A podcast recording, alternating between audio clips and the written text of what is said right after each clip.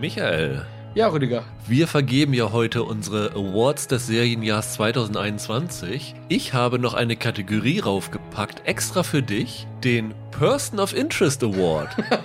für die beste Serie aller Zeiten. Nee, für die Serie, treue Hörer wissen es wissen, über die in diesem Jahr einfach zu viel geredet worden ist. Der Award-Name leuchtet mir gar nicht ein. ich glaube, für mich ist das Lupin. Ich mochte Lupin ja am Anfang schon irgendwie, aber gerade die zweite Hälfte, also hier die Folgen 6 bis 10, das war schon eine ziemlich dröge Veranstaltung insgesamt. Und dafür, dass das so einen riesen Hype ausgelöst hat, fand ich es jetzt am Ende zu gewöhnlich. Also es gab so viele tolle Serien dieses Jahr, über die wir alle lieber hätten reden können, als dass so viel bei Lupin gequatscht wird. Ich hatte ja ursprünglich gedacht, ich schreibe da Squid Game rein, weil ja Squid Game gefühlt äh, aufgrund des großen Erfolgs überall gewesen ist. Aber ja. je mehr ich drüber nachgedacht habe, desto weniger Leute habe ich gekannt, die über Squid Game wirklich geredet haben. Das ist, war irgendwie so eher so eine FOMO-Serie. Irgendwann hieß es von Netflix, das ist ein Riesenhit und dann mussten es alle gucken. Aber so ein riesen Diskussionsding war es nicht. Und dann kam am Ende des Jahres ja Succession. Und das ist in Deutschland ja der Fall, wo nicht so viel drüber geredet wird. Aber wenn man mehr US-Podcasts, US-Seiten Seiten liest, da war die letzten acht Wochen eigentlich nur noch Succession. Jeder Podcast hat sich ausschließlich damit beschäftigt. Es wurden die absurdesten Theorien aufgeführt und die Serie ist gut, aber dieser Diskurs um die Serie ist sowas von überzogen, ja, dass genau. die da eigentlich absolut in diesen Person of Interest Award reingehört. Ja, wie gesagt, den Award-Namen musst du mir nachher nochmal erklären. Nur damit der Name Person of Interest auch in diesem Podcast einmal fällt. Nur für dich, Michael. Den kriege ich auch nochmal unter. Kein Problem. Hallo und herzlich willkommen zu einer neuen Ausgabe von Serienweise. Mein Name ist Rüdiger Meier und ich begrüße ganz herzlich Michael Hille. Hi. Ja, als allererstes erst einmal frohe Weihnachten an euch alle da draußen. Ja, frohe Weihnachten. Wenn ihr gerade unterm Weihnachtsbaum sitzt und euch langweilt oder nach dem Essen, dann hört ihr diesen Podcast. Und wie im letzten Jahr schon, haben wir jetzt, bevor wir den Top 10 Podcast nächste Woche machen, einen etwas anderen Jahresrückblick geplant, nämlich die Serienweise Awards 2021.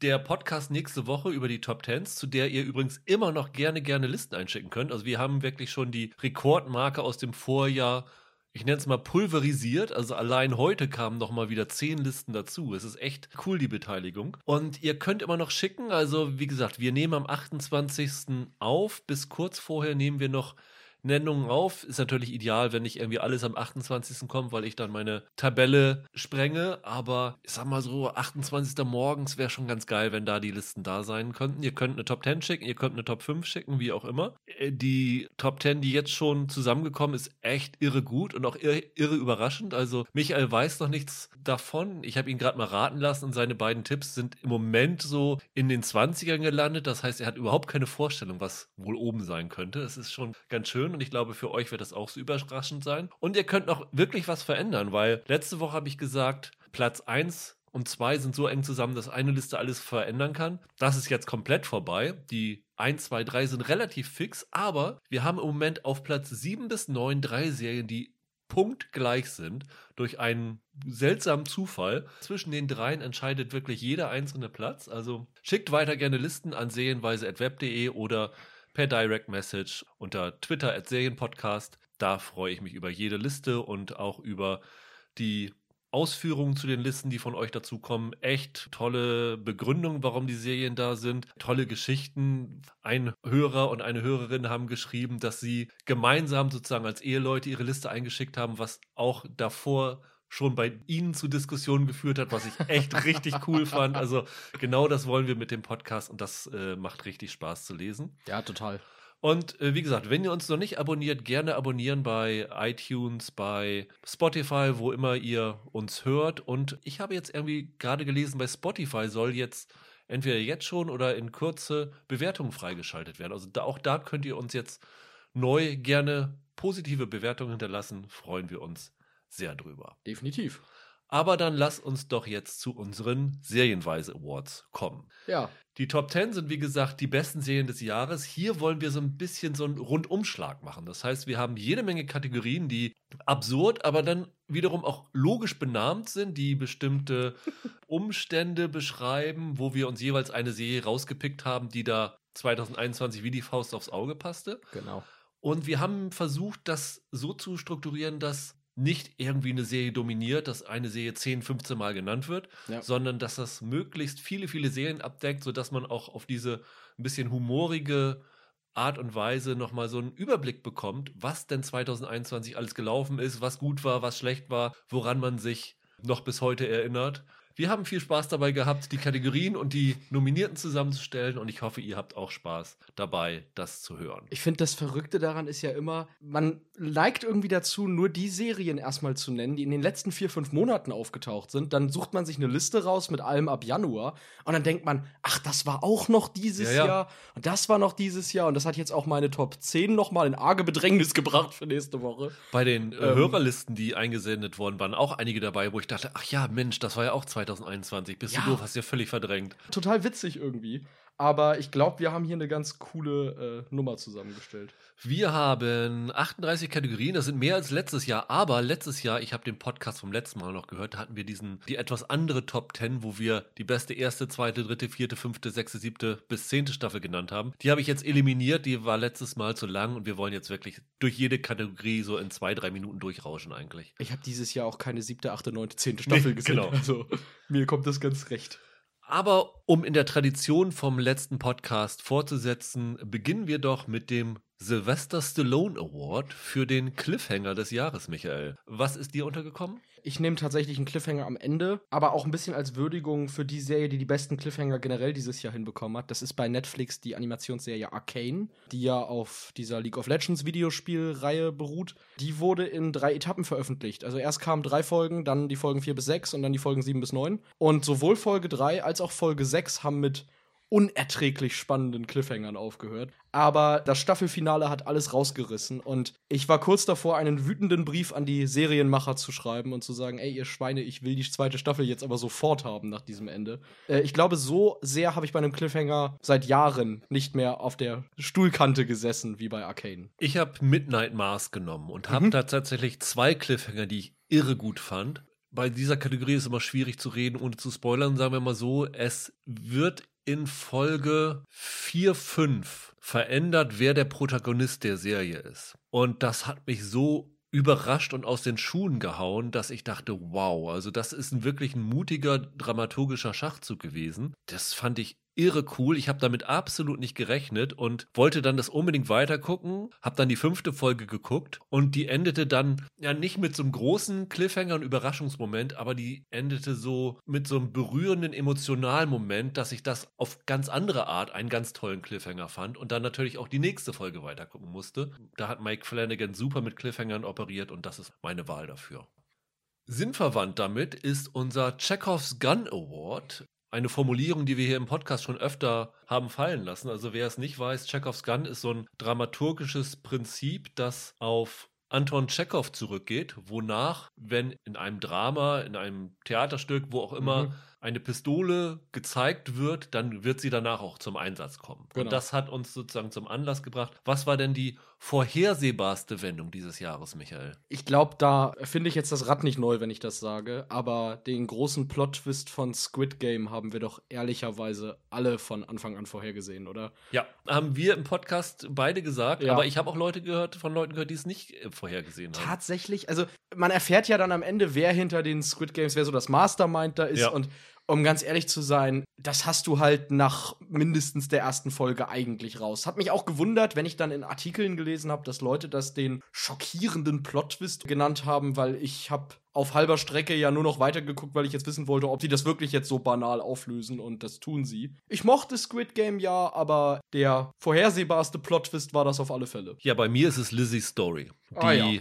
Apple-Serie mit Julianne Moore und Clive Owen. Mit der Serie hatte ich ja ohnehin meine Probleme und dass die ganzen Twists vorhersehbar waren, das war noch das Geringste. Aber also alles, was dann da passierte, war wirklich mit Ansage und das war jetzt keine große Meisterleistung. Und für mich war es vorhersehbar. Es ist ja immer ein bisschen schwierig, sowas zu sagen, weil jeder hat andere Serienerfahrungen mhm. und jedem fallen andere Prinzipien auf, nachdem Serien immer funktionieren. Und bei Lizzie's Story hat es genau das bei mir getroffen, wo ich dachte, ach, das geht in die Richtung und genauso ist es gelaufen. Ja, kann ich nachvollziehen. Ähnlich in diese Richtung schlägt unser Bobby Ewing Award für den dümmsten erzählerischen Gimmick, benannt nach Bobby Ewing aus Dallas, der auf einmal in der Dusche stand und es hieß, es war nur ein Traum. Soll ich mal vorlegen, Michael? Ja, gerne weil da schieße ich gegen eine deiner Lieblingsserien. Person of Interest.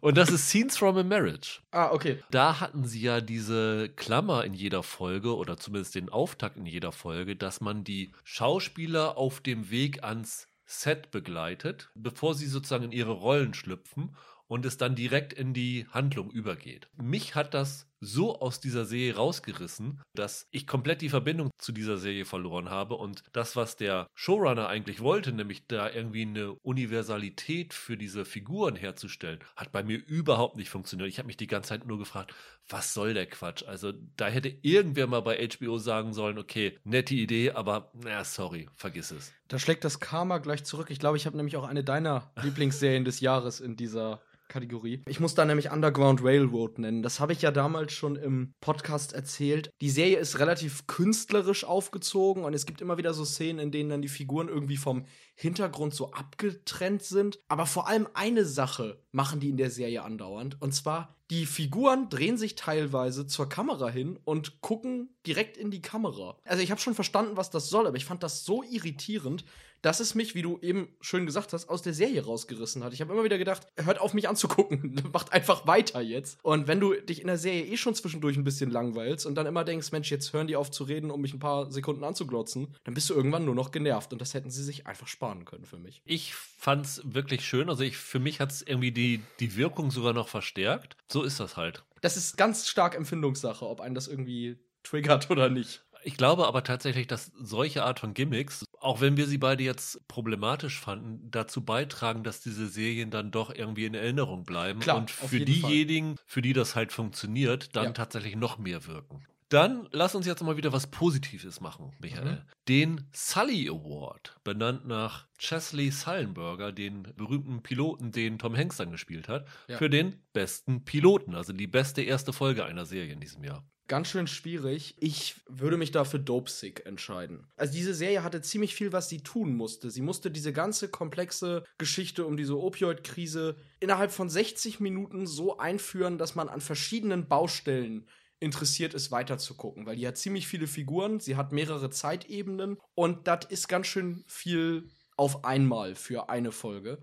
Und das ist denen ziemlich meisterhaft gelungen, so dass man gleich nach einer Folge wusste, okay, hier ist was Großes, das ist eine der Serien dieses Jahr, die man verfolgen muss. Regie hat ja Barry Levinson geführt bei den Piloten und der hat da einen wunderbaren Job gemacht. Einfach weil das so eine komplexe Serie ist, ist es besonders beeindruckend, wie gut die wirklich auf zig Ebenen hier was losgetreten haben. Bei mir ist es eine Folge, die ihr noch gar nicht sehen konntet, die meisten von euch da draußen. Nämlich die Serie startet erst am 28. Dezember bei uns in Deutschland. Mhm. Ich habe den Piloten schon sehen können und finde es jetzt ganz gut, dass ich das jetzt nennen kann, weil aufgrund der Jahresrückblicke wird diese Serie wahrscheinlich so ein bisschen in den Besprechungen bei uns hinten runterfallen und ich möchte den doch vielen Leuten ans Herz legen. Und zwar ist das die Serie Yellow Jackets die bei Sky startet. Das geht ja um ein Mädchenfußballteam, das 1996 auf dem Weg zu einem großen Turnier über der kanadischen Wildnis mit dem Flugzeug abstürzt. Und 25 Jahre später werden die Mädels, die das überlebt haben, ich glaube, die waren 19 Monate in dieser Wildnis, von dem eingeholt, was damals passiert ist. Also zum einen ist eine Reporterin ihnen auf der Spur und will genau wissen, was da passiert ist. Zum anderen ist da aber offensichtlich jemand, der weiß, was das passiert ist, der ihnen irgendwie ans Leder will.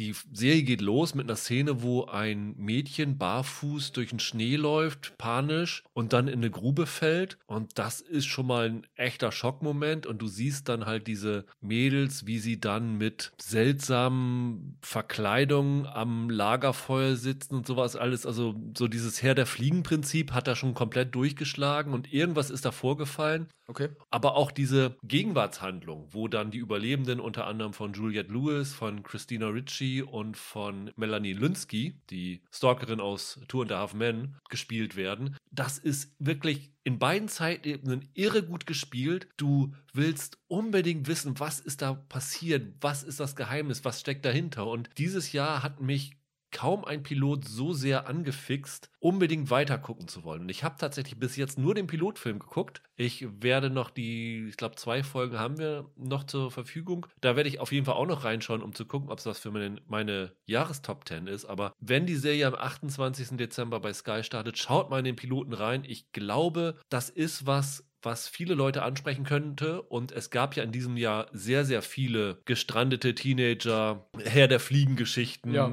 Wenn man das über hat, würde ich sagen, guckt trotzdem mal rein, weil die machen das so, wie man es machen muss. Und das ist wirklich irre, irre gut. Das Gegenteil ist der Twin Peaks Award, wie wir die bizarrste Serienfolge des Jahres genannt haben. Die bizarrste Folge des Jahres ist, ohne lange drüber nachzudenken, das Finale von American Horror Stories bei Disney Plus, diesem Ableger. Hast du den noch weitergeguckt tatsächlich? Ich habe mir die letzte Folge deshalb angesehen, weil sie da ja die ersten beiden Folgen noch mal zu Ende erzählen mit der, Ach ja, genau. mit der Rubber Woman. Ja. Und das ist wahrscheinlich der bekloppteste Plot, der je verfilmt wurde. Du kriegst da noch mal so eine Fortsetzung, halt aus, der, aus den ersten beiden Folgen. Da wird noch mal so eine Geschichte forterzählt. Bis dann irgendwann alle ziemlich grausam sterben. Und du denkst, okay, zehn Minuten, Folge zu Ende. Dann stellt sich aber heraus, dass das ein Videospiel war, das eine Mama für ihren Sohn programmiert hat, der großer American Horror Story Fan ist. Und deswegen spielt das in diesem Haus aus American Horror Story. Und dann sagt er, das ist ja total unrealistisch und so. Und dann will sie das Spiel verbessern und fährt zu diesem Haus, um Recherche zu betreiben und trifft dann Figuren aus American Horror Story und gerät selber in einen Horrorplot, der immer absurder wird und in dem sich die ganzen Staffeln und Folgen vermischen. Ich wusste irgendwann nicht mehr, wo oben und unten ist und ich glaube die Autoren auch nicht. Das war äh, drei Metaebenen zu viel und zu doof. Für mich ist das eine Folge, die so ein bisschen auch das ausdrückt, was ich mit dieser Serie durchgemacht habe, weil die Serie mich von einem hoch zu einem tief geschickt hat, weil ich dachte, was macht ihr hier für einen Quatsch? Und dann dachte ich wieder, mein Gott, diese Serie ist so genial, ich liebe sie einfach. Und zwar ist das eine Folge aus Ted Lasso gewesen. Okay. Die hieß Beard After Hours. Und ich bin mir relativ sicher, dass jeder Fan von Ted Lasso mir zustimmen wird, weil egal, ob man sie jetzt so gut oder schlecht fand, aber die war wirklich so bizarr und fiel dermaßen aus dem Rahmen, dass es da eigentlich keine andere Folge geben kann, weil die spielt nach dem Pokal, ich glaube Halbfinale war es, wir verfolgen Coach Beard, wie er zu Fuß vom Stadion weggeht und irre Visionen und Erlebnisse hat. Er trifft da auf andere Figuren wie die treuen Fans, die normalerweise in der, in der Stammkneipe immer sind und hat mit denen irgendwie ein Abenteuer. Ich habe gedacht, was macht ihr denn da? Ich kapiere das überhaupt nicht, was das Ganze soll. Und es hat mich auf gewisse Weise total fasziniert. Es hat mich aber auch total aus dem Konzept geworfen, weil ich damit überhaupt nicht gerechnet habe. Und das hatte wohl ein bisschen damit zu tun, die erste Staffel von Ted Lasso hatte ja zehn Folgen. Und als die Serie verlängert worden ist, sind die Autoren davon ausgegangen, ja, wir machen auch zehn Folgen. Und dann hat Apple irgendwann gesagt, ach Mensch, Ted Lasso war so ein Riesenhit, lass uns doch lieber zwölf Folgen machen. Und die wussten halt nicht, wo in dieser geplanten Handlung der Staffel bringen wir jetzt noch eine Folge unter, ohne dass es irgendwie diese Handlung streckt oder sowas. Und dann haben sie gesagt, wir machen zwei Standalone-Folgen. Und Beard After Hours ist halt eine Standalone-Folge. Und deswegen wirkt sie auch so bizarr, weil sie halt eigentlich, außer dass der Auslöser halt ein Ereignis der vorherigen Folge ist, nichts mit dem Rest der Staffel zu tun hat. Und das ist so schräg, aber auf gewisse Weise auch total faszinierend. Es hätte eine David Lynch inszenierte Folge sein können. So schräg ist das. Als ob wirklich jemand gesagt hat, hier David Lynch, hier hast du Ted Lasso, mach da mal dein eigenes Ding draus. Ohne Rücksicht darauf, was wir bisher gemacht haben. Und äh, fand ich irgendwie total schräg. Habe ich auch gesehen, äh, ist wirklich eine sehr, ko fällt komplett raus aus Ja. der Staffel, die Folge. Dann haben wir mal wieder was äh, Negatives. Den Award hatten wir letztes Jahr auch schon, den Dexter Award für das enttäuschendste Serienfinale. Also das ist, muss man dazu sagen, eine Serie, die bewusst zu Ende geführt worden ist. Ja. Ich hab's äh, leider nicht weitergeguckt. Ich habe mir ja ein bisschen gewünscht, dass ich hier einfach wirklich Dexter nennen kann, jetzt wo es wieder läuft.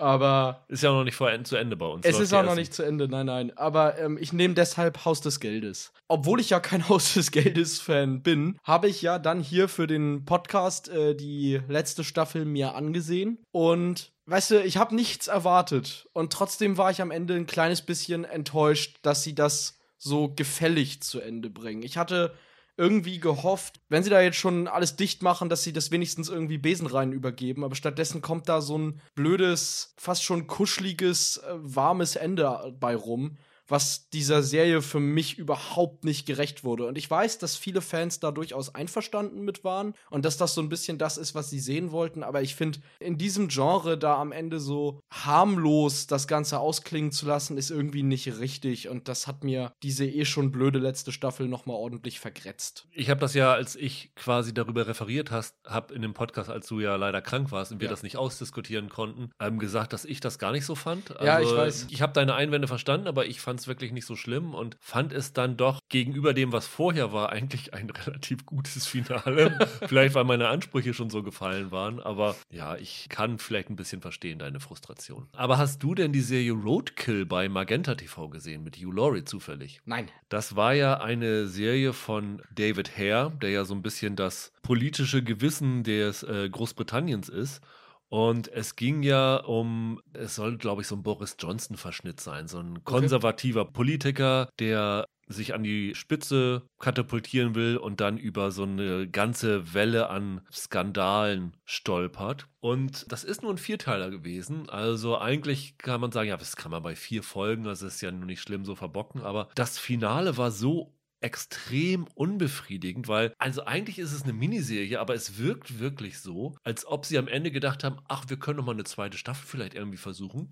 Ah. also bis jetzt ist keine ähm, genehmigt worden, aber das war so, so seltsam. Diese letzte Folge hat irgendwie in den letzten zehn Minuten so viel reingepackt, als ob die Autoren gesagt haben, oh Mist, uns geht die Zeit aus. Wir müssen ja noch irgendwie das Ganze zum Ende zu bringen. Und dann haben sie alles Mögliche zusammengeschrieben und am Ende dann trotzdem irgendwie so viele offene Fragen gelassen, dass das so unbefriedigend war, wie sie zum Ende hingekommen sind und was sie dann am Ende überhaupt gemacht haben. Also die Serie war für mich ohnehin relativ enttäuschend angesichts der Leute, die daran beteiligt waren. Wie gesagt, David Hare und Hugh Laurie und Helen McCrory, die äh, ja dann äh, leider dieses Jahr verstorben ist. Ja. Wirklich gute Leute und dann sowas da hinzustellen, das fand ich schon extrem enttäuschend und habe mich wirklich gefragt, was sollte das? Also das war wirklich ziemlich sinnlos. Dann lass uns doch jetzt mal zu ein paar wirklich positiven Awards kommen. Also wir haben eine ganze Gruppe von Preisen, die sich auf bestimmte Einzelszenen beziehen. Und dann lass uns doch mal loslegen mit dem Bruce Lee Award, Michael, für die beste Action-Szene des Jahres. Da habe ich heute quasi noch meinen Preisträger geändert. Okay. Ich kann ja mal sagen, wen ich hier eigentlich nennen wollte. Ich wollte hier eigentlich nochmal Arcane auszeichnen. Weil das hatte durchweg tolle Action-Szenen und vor allem am Ende der siebten Folge gibt es einen Fight zwischen zwei Figuren, der sich so ein paar Folgen lang ankündigt, der gerade was Animationskunst angeht, zu dem spektakulärsten gehört, was wahrscheinlich jemals gemacht wurde, egal ob in Serie oder, oder im Kino. Das war wirklich äh, herausragend. Aber ich möchte hier eine andere Serie prämieren, auch weil ich in einem der vergangenen Podcasts so ein bisschen schlecht über sie geredet habe und sie mir jetzt zum Ende doch sehr gut gefallen hat. Und zwar war die beste Action-Szene des Jahres im Staffelfinale von Hawkeye. Okay. Jetzt musst du ganz vorsichtig sein, weil ich habe es noch nicht geschafft, das Staffelfinale zu gucken. Also darfst du jetzt nichts verraten. Ich kann das ganz einfach erklären. Wir haben ja in dem Podcast damals über die ersten drei Folgen geredet ja. und die haben mir eigentlich gar nicht gefallen. Und Folge 4 und 5 waren deutlich besser. Und da habe ich schon gedacht, oh, okay, zu früh drüber gehatet.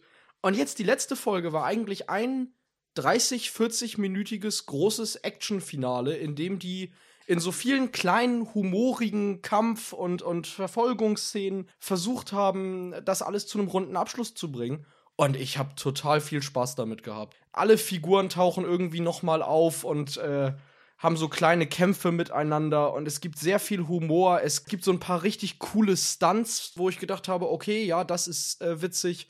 Hawkeyes Trickpfeile kommen noch mal zum Einsatz, was für mehrere Lacher bei mir gesorgt hat. Okay. Und ich habe da, das war 40 Minuten super Achterbahnfahrt eigentlich, diese Folge. Und ich bin da total happy mit gewesen. Dann hat diese Folge die Frage, die ich im Podcast gestellt habe, warum hat diese Serie so viel Kohle gekostet, beantwortet? Tatsächlich, ja, für mich schon. Okay. Ohne dass das jetzt irgendwie so, so abdriftet wie in den ganzen Marvel-Filmen, dass sie da irgendwie mit großen Computereffekten eine halbe Stadt zerlegen, hat mir das äh, Spaß gemacht. Das war wirklich wie so eine, ja, so eine moderne Version vom A-Team oder so. Einfach eine lustige, große Action-Szene, bei der man viel Spaß hatte. Cool. Total toll.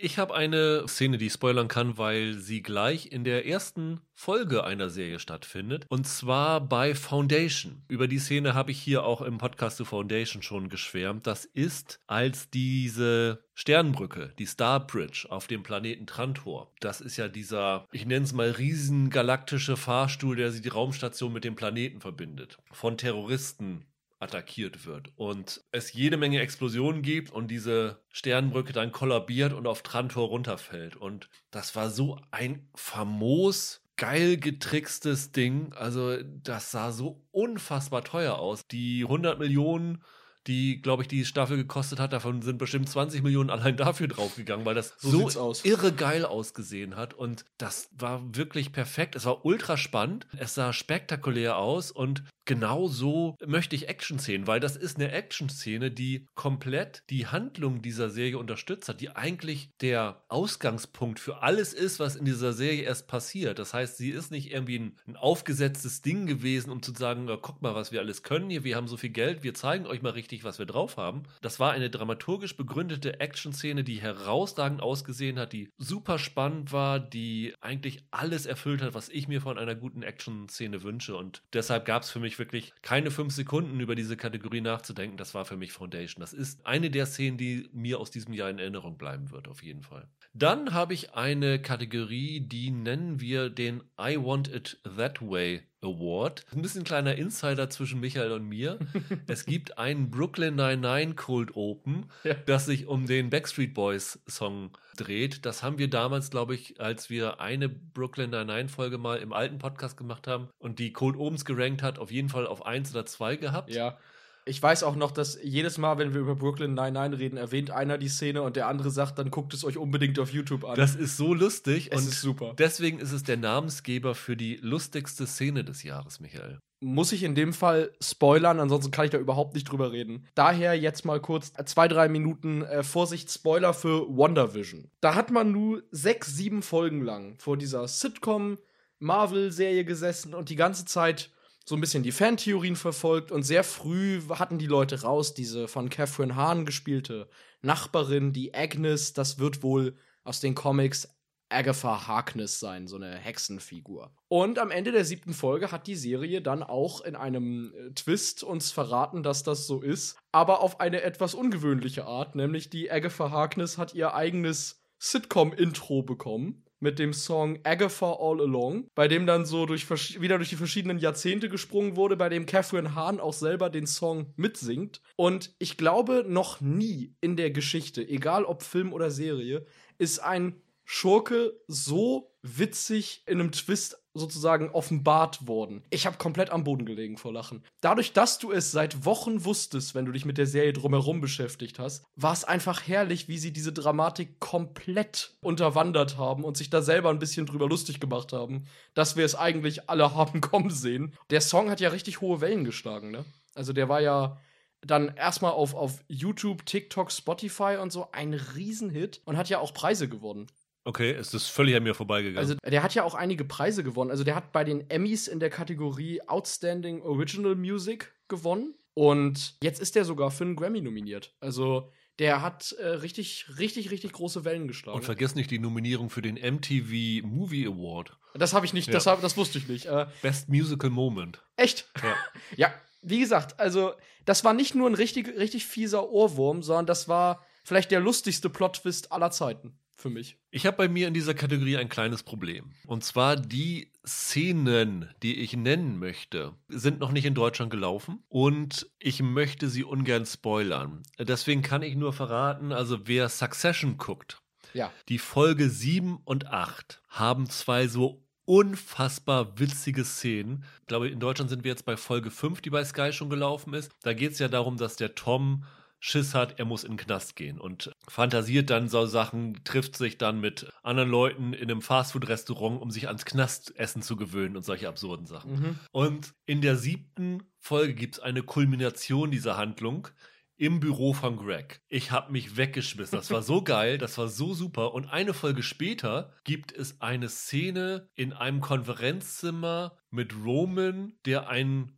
kleinen Fauxpas hat gegenüber seinem Vater. Und das ist für mich die beste, lustigste Szene des ganzen Jahres gewesen. Cool. Das Gegenstück ist der Cry Me a River Award, die Szene, die uns zum Weiden gebracht hat. Es gab ja dieses Jahr zwei Sonderfolgen von Euphoria. Die äh, zweite Staffel kommt übrigens am 10. Januar jetzt in Deutschland, ne? Ist gerade verkündet worden. Genau. Und das waren ja so zwei Zwischenüberbrückungsfolgen, die sie auch während der, schon während der Covid-Pandemie gedreht haben. Es ist sehr schwierig bei der ersten Folge, die sich um die Figur von Zendaya dreht, jetzt eine Szene rauszupicken, weil das ist an sich eine lange Szene, die in diesem Diner spielt, so eine Kammerspielfolge. Ja. Aber die Dialoge, die haben mich wirklich sehr gerührt über die gesamte, äh, ich glaube, es war 60 Minuten ging die Folge insgesamt. Ich fand, das war locker die am meisten zu Herzen gehende Folge in diesem Jahr. Das war tiefgründig, das war ehrlich auf eine gewisse Art und Weise, wie das geschrieben ist. Da kam sehr viel rüber und das war eine richtige Gefühlschaos-Folge in vielerlei Hinsicht. Und ich habe da mit diesen beiden Figuren auch ein wenig gelitten, sozusagen, weil das tun die da ja. Die erzählen sich gegenseitig, wie schlecht es ihnen geht.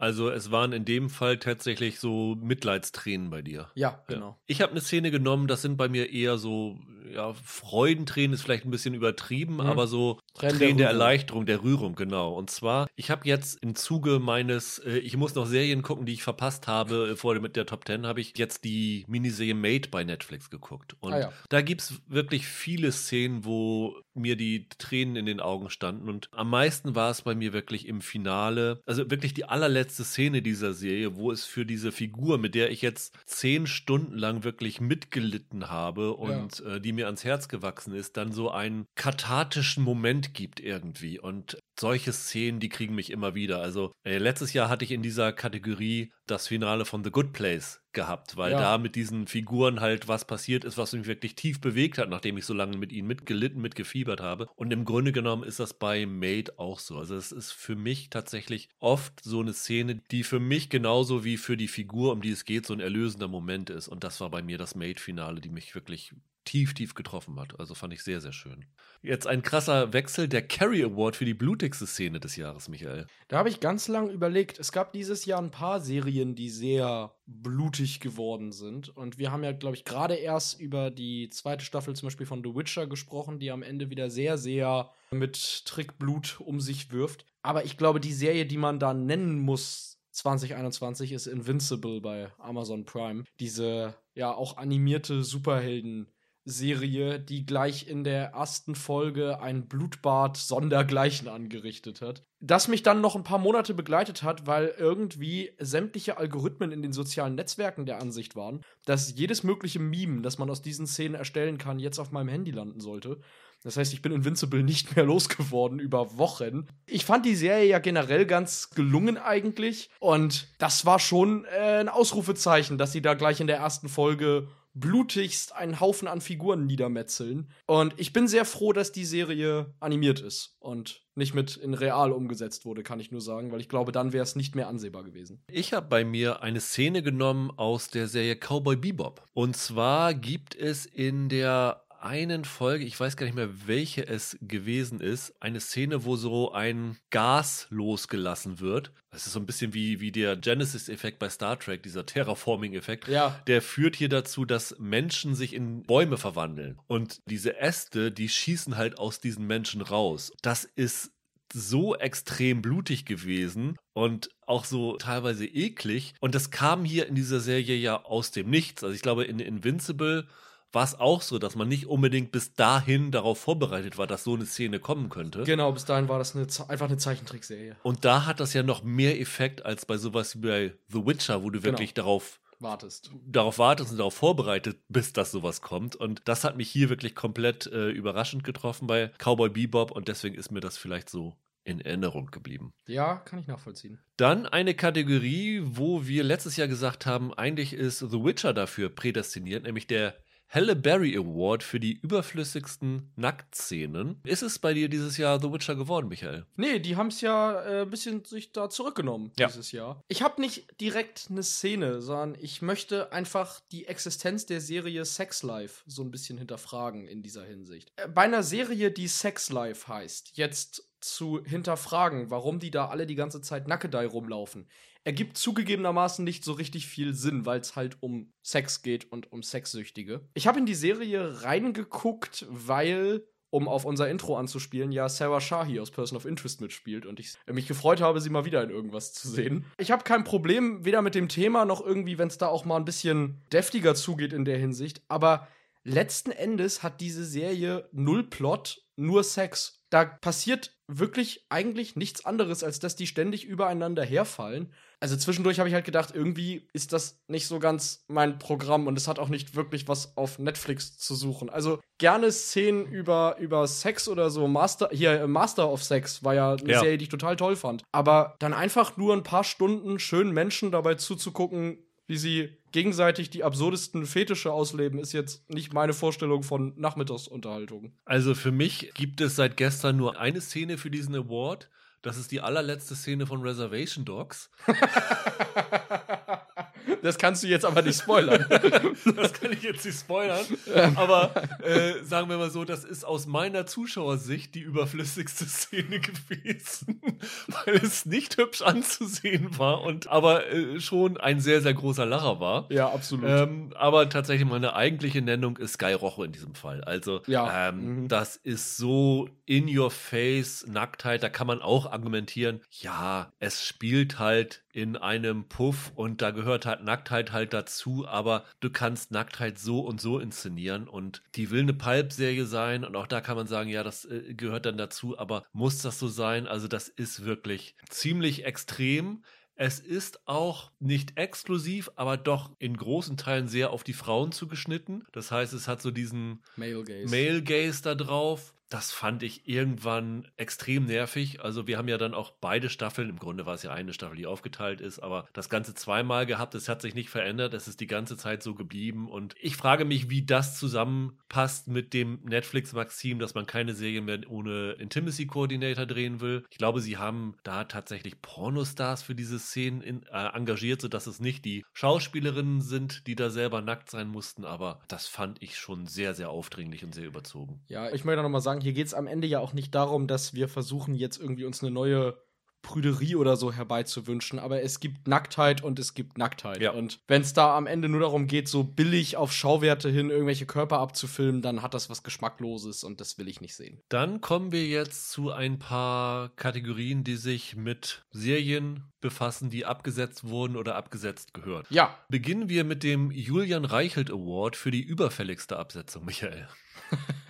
kein Gruß an der Stelle. ähm, ja, da, da muss ich American Gods nennen. Also, das habe ich damals angefangen, weil ich irgendwo diese Wikinger-Szene aus der ersten Staffel gesehen habe und gedacht habe, boah, ist das cool. Und je länger die erste Staffel geht, dachte man, nee, das ist gar nicht cool, das ist irgendwie doof. Das war auch damals ein Halle Berry-Kandidat, ne? Mhm, ja, absolut. Der Roman, auf dem das Ganze basiert, der ist großartig und von, von Neil Gaiman. Das, der ist ähm, herausragend, aber die Serie ist haltloser Schund und hat dann ja auch in äh, zig Showrunner-Wechsel durchgemacht. Man hatte in Staffel 2 das Gefühl, ihnen ist auch das Budget um 90% runtergekürzt worden. Und dass die überhaupt noch eine dritte Staffel gemacht haben, ist unfassbar absurd.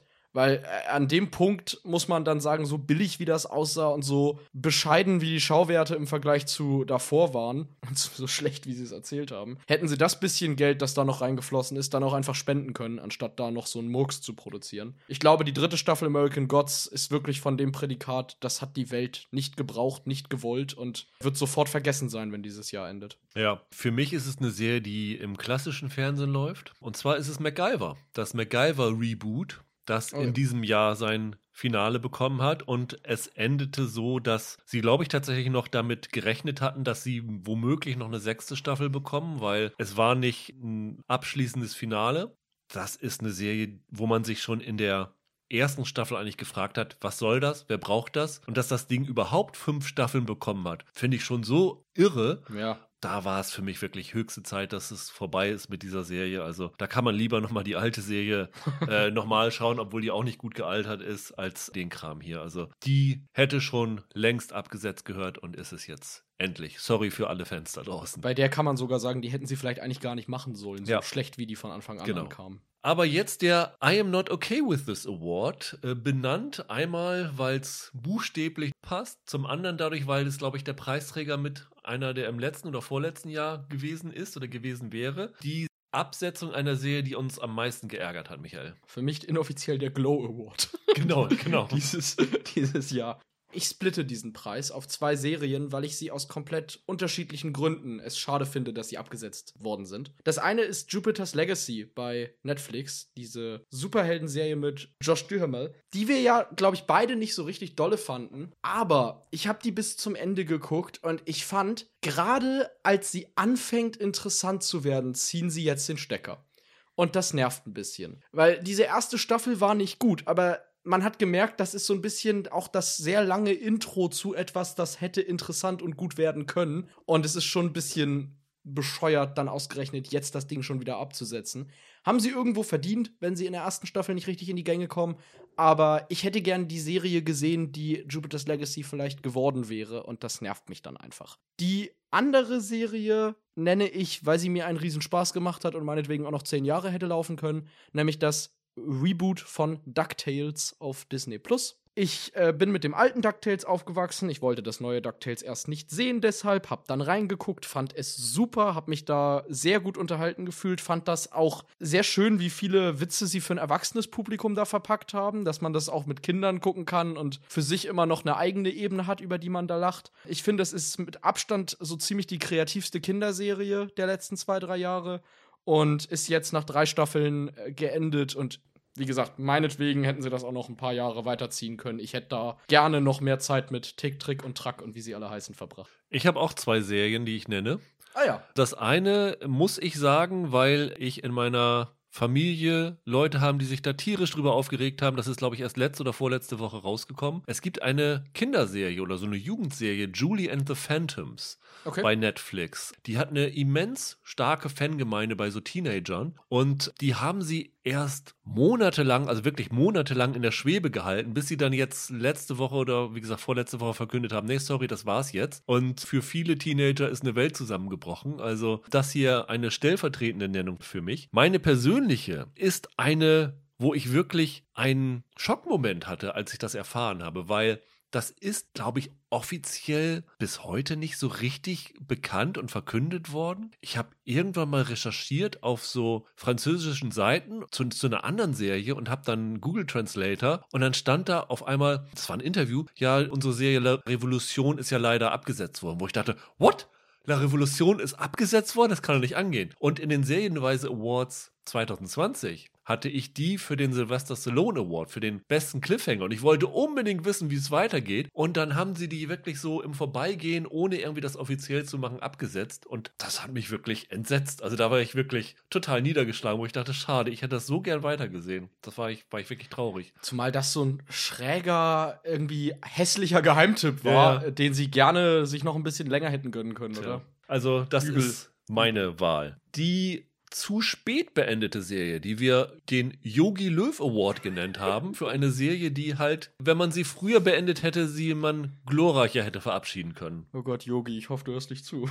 ja gut, ob man die hätte glorreicher beenden können, ist die Frage. Aber warum genau ist Last Man Standing so lange gelaufen? Das war ja die Comeback-Serie von, von Tim Allen so ja. ein bisschen. Also jetzt mal ehrlich, ich verstehe ja, dass der sich das nochmal gönnen möchte. So nochmal so, so einen Ritt da zu machen. Und das ist ja auch fein. Und dann machst du da eine Staffel oder vielleicht machst du auch noch eine zweite und dann lässt du es gut sein und sagst, guck mal, ich hab's noch mal gemacht. Warum ist das fast eine Dekade gelaufen? Das ging ja ewig. Ja, weil das am Ende politisch geworden ist, nachdem das Ding von, ich weiß nicht, war es bei ABC oder NBC vorher? NBC, ja abgesetzt worden ist, was war ja gerade so in der Phase, wo diese Trump-Kontroversen waren. Und Tim Allen ist ja so ein Trump-Anhänger gewesen. Mhm. Da hieß es, oh, guck mal, die wollen den, den Trump-Fan mundtot machen, diese Bösen. Und dann hat Fox gesagt, aha, weil Fox ist ja eher konservativ, dann übernehmen wir das Ganze. Und dann konnten sie es natürlich nicht nach einem Jahr beenden und haben das noch zwei, drei Jahre verlängert. Also ich habe tatsächlich mal in so ein paar Folgen jetzt aus dieser letzten Staffel reingesehen. Das tut beim Zusehen einfach weh. Das ist mit das Unlustigste, was ich je im Bereich Sitcom gesehen habe. Ja,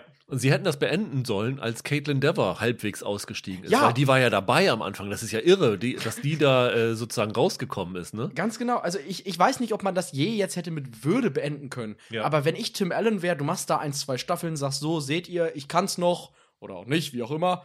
Dankeschön, fertig das ist komplett konfus, dass das Ding so lang gelaufen ist. Und ich glaube, um das mal so hart zu sagen, selbst Two and a Half Men mit Ashton Kutscher war nicht so unlustig wie Last Man Standing in den letzten Staffeln. Das ist fürchterlich. Ja. Ich habe auch eine Serie, die schon äh, mehrfach beendet worden ist, nämlich Lucifer. Ah ja. Mhm. Die ist ja, glaube ich, jetzt zum dritten Mal gefühlt zu Ende gegangen, weil einmal ist sie dann von Fox abgesetzt worden, dann von Netflix wiederbelebt worden. Dann hat Netflix gesagt, wir beenden das, glaube ich, nach Staffel 5. Und dann hieß es, ach, wir machen doch noch eine Staffel 6 dahinter. Und jetzt ist es wahrscheinlich wahrscheinlich offiziell vorbei und äh, ich sag mal so, die ständigen Verlängerungen haben der Qualität der Serie nicht unbedingt gut getan. Äh, ich weiß, dass die Serie bis heute noch Riesenfans haben, die sich auch bis zum Ende das begeistert angeguckt haben, aber ich war dann irgendwann raus. Also für mich war das ein Ding, das hätte wirklich nach vier Staffeln, also sagen wir mal, die dritte war noch nicht so ein richtiger Abschluss, das war dann wirklich frustrierend für Fans. Das ist eine vierte oder eine viereinhalbte und so, aber dann wäre es auch gut gewesen. Die letzten anderthalb Staffeln waren echt ein mm, bisschen gequält. Rüdiger spekuliert nur darauf, dass er sie nächstes oder übernächstes Jahr wieder nennen kann, weil sie dann doch nochmal zurückkommen. Ja, das ist gut möglich. Ja. Gerade weil ja in, zum Beispiel in Deutschland läuft sie ja bei Amazon Prime. Vielleicht ja. sagt Amazon, ach guck mal, bei uns lief das ja ganz gut im Gegensatz zu Netflix. Wir beleben das nochmal. Den Teufel wird man nicht los. Dann haben wir einen sehr jahresspezifisch benannten Award, den Ever Given Award. Wahrscheinlich erinnern sich noch einige an die Bilder vom Suezkanal, die die Welt in Atem hielten. Den haben wir für die Serie, die vom Weg abgekommen ist. Also eine Serie, die bisher gut gewesen ist und dann mit dieser Staffel wirklich ziemlich den Faden verloren hat. War ja so ein bisschen mein Guilty Pleasure. Lost in Space bei Netflix. Ja. Ich habe ja immer gesagt, ich habe das gern so mit der Family geguckt, weil das alle Altersklassen irgendwie gleichermaßen so ein bisschen abholt. Das war so eine feel good dudelt nebenher Serie, die man sich so gemütlich auf dem Sofa anguckt für mich. Aber keine Ahnung, entweder bin ich irgendwie auf einmal zur Vernunft gekommen, ich weiß es nicht. Die dritte Staffel, die jetzt dann ja auch die letzte war, war irgendwie blöde. Also bei den ersten beiden Staffeln hatte das so einen harmlosen Zauber, durch den man irgendwie gesagt hat, ach komm, das ist irgendwie alles ganz niedlich und das, das, ich gucke mir das gerne an. Und diese dritte Staffel hat mich nur genervt. Sie haben dann auch jetzt versucht, das Ganze ein bisschen düsterer anzulegen totaler Fehler, wenn du das so als Familienserie gucken willst. Sie haben dann auch plötzlich sehr viele dramatische Szenen eingebaut. Sehr ungünstig, wenn du Schauspieler hast, die sowas nicht spielen können und so weiter. War nicht mehr gut und ist dann jetzt auch nicht schade, dass es geendet ist. Ich vermisse ja so ein bisschen diese Serien, die man ganz gemütlich sich jetzt zum Beispiel an Weihnachten dann auf dem Sofa gemeinsam irgendwie ansieht und Lost in Space war da immer ein guter Kandidat und es ist schade, dass ausgerechnet die mich im Stich gelassen hat jetzt. Ich habe auch eine Netflix-Serie. Bei mir ist es Love, Death and Robots. Diese mhm. Anthologie, die David Fincher mitproduziert hat. Ja. Und da haben wir ja damals auch einen Podcast drüber gemacht und die besten Folgen gerankt und festgestellt, dass das deutlicher Qualitätsabfall gegenüber der Staffel davor war, was vielleicht ein bisschen daran liegt, dass die Folgenanzahl geringer war und dass die Ausreißer deutlich stärker aufgefallen sind. Was uns aber vor allen Dingen aufgefallen ist, ist, dass die Serie, die sich halt in der ersten Staffel dadurch ausgezeichnet hat, dass fast jede Folge ihren eigenen Stil hatte, auch von der Animation her, relativ monoton in der zweiten Staffel geworden ist mit so Computeranimationen. Das hat dieser Serie so ein bisschen den visuellen Reiz genommen und es waren einfach auch nicht so wirklich spannende, kluge Geschichten dabei, obwohl die Vorlagen ja eigentlich ganz gut gewesen sind. Und von daher ist das für mich wirklich eine ziemliche Enttäuschung gewesen, gerade weil man auf diese zweite Staffel relativ lange gewartet hat. Ich glaube, über zwei Jahre waren das, ne? Mhm. Und dass das dann dabei herausgekommen ist, ist für mich genauso weit vom Weg abgekommen und festgefahren wie die Ever Given damals und ja. das für mich der würdige Preisträger hier. Dann haben wir einen Award, den habe ich den Cop Rock Award genannt. Das wird erstmal den meisten nichts sagen. Ich kann aber nur allen sagen, googelt einfach mal Cop Rock eine TV-Serie und äh, dann könnt ihr verstehen, warum sie für uns der Namensgeber für eine Serie ist, deren Existenz wir einfach nicht begreifen können, Michael. Ja, das ist dieses Jahr Schlafschafe gewesen. So eine ZDF-Produktion, über die ich mich hier schon einmal ausgelassen habe. Ja. Wo es äh, inhaltlich eigentlich darum geht, dass ein Ehemann es nicht mehr mit seiner Frau zu Hause aushält, weil die auf einmal eine üble Corona-Leugnerin und Querdenkerin geworden ist. Die glaubt plötzlich die absurdesten Verschwörungstheorien stellt sich irgendwelche Akasha-Säulen aus Aluminium in den Garten und so ein Kram. Dann steht der Haussegen schief und die beiden müssen irgendwie versuchen, das wieder hinzukriegen. Und ich begreife wirklich nicht, warum man, Entschuldigung, so einen Blödsinn produzieren muss. Das ist so eine Serie, die einem eine Message mitgeben will, wo man so ein bisschen sich über das Querdenkervolk äh, lustig machen will. Aber das hat für mich nichts mit Comedy zu tun, weißt du? Also von diesen Leuten kriegst du sowieso schon viel zu viel mit. Mir da noch irgendeine Serie drüber anzugucken, anzugucken und das dann witzig zu finden und irgendwie darauf zu hoffen, dass die ihre Differenzen noch hinkriegen. Nee, ich kann wirklich nicht verstehen, wer das gepitcht hat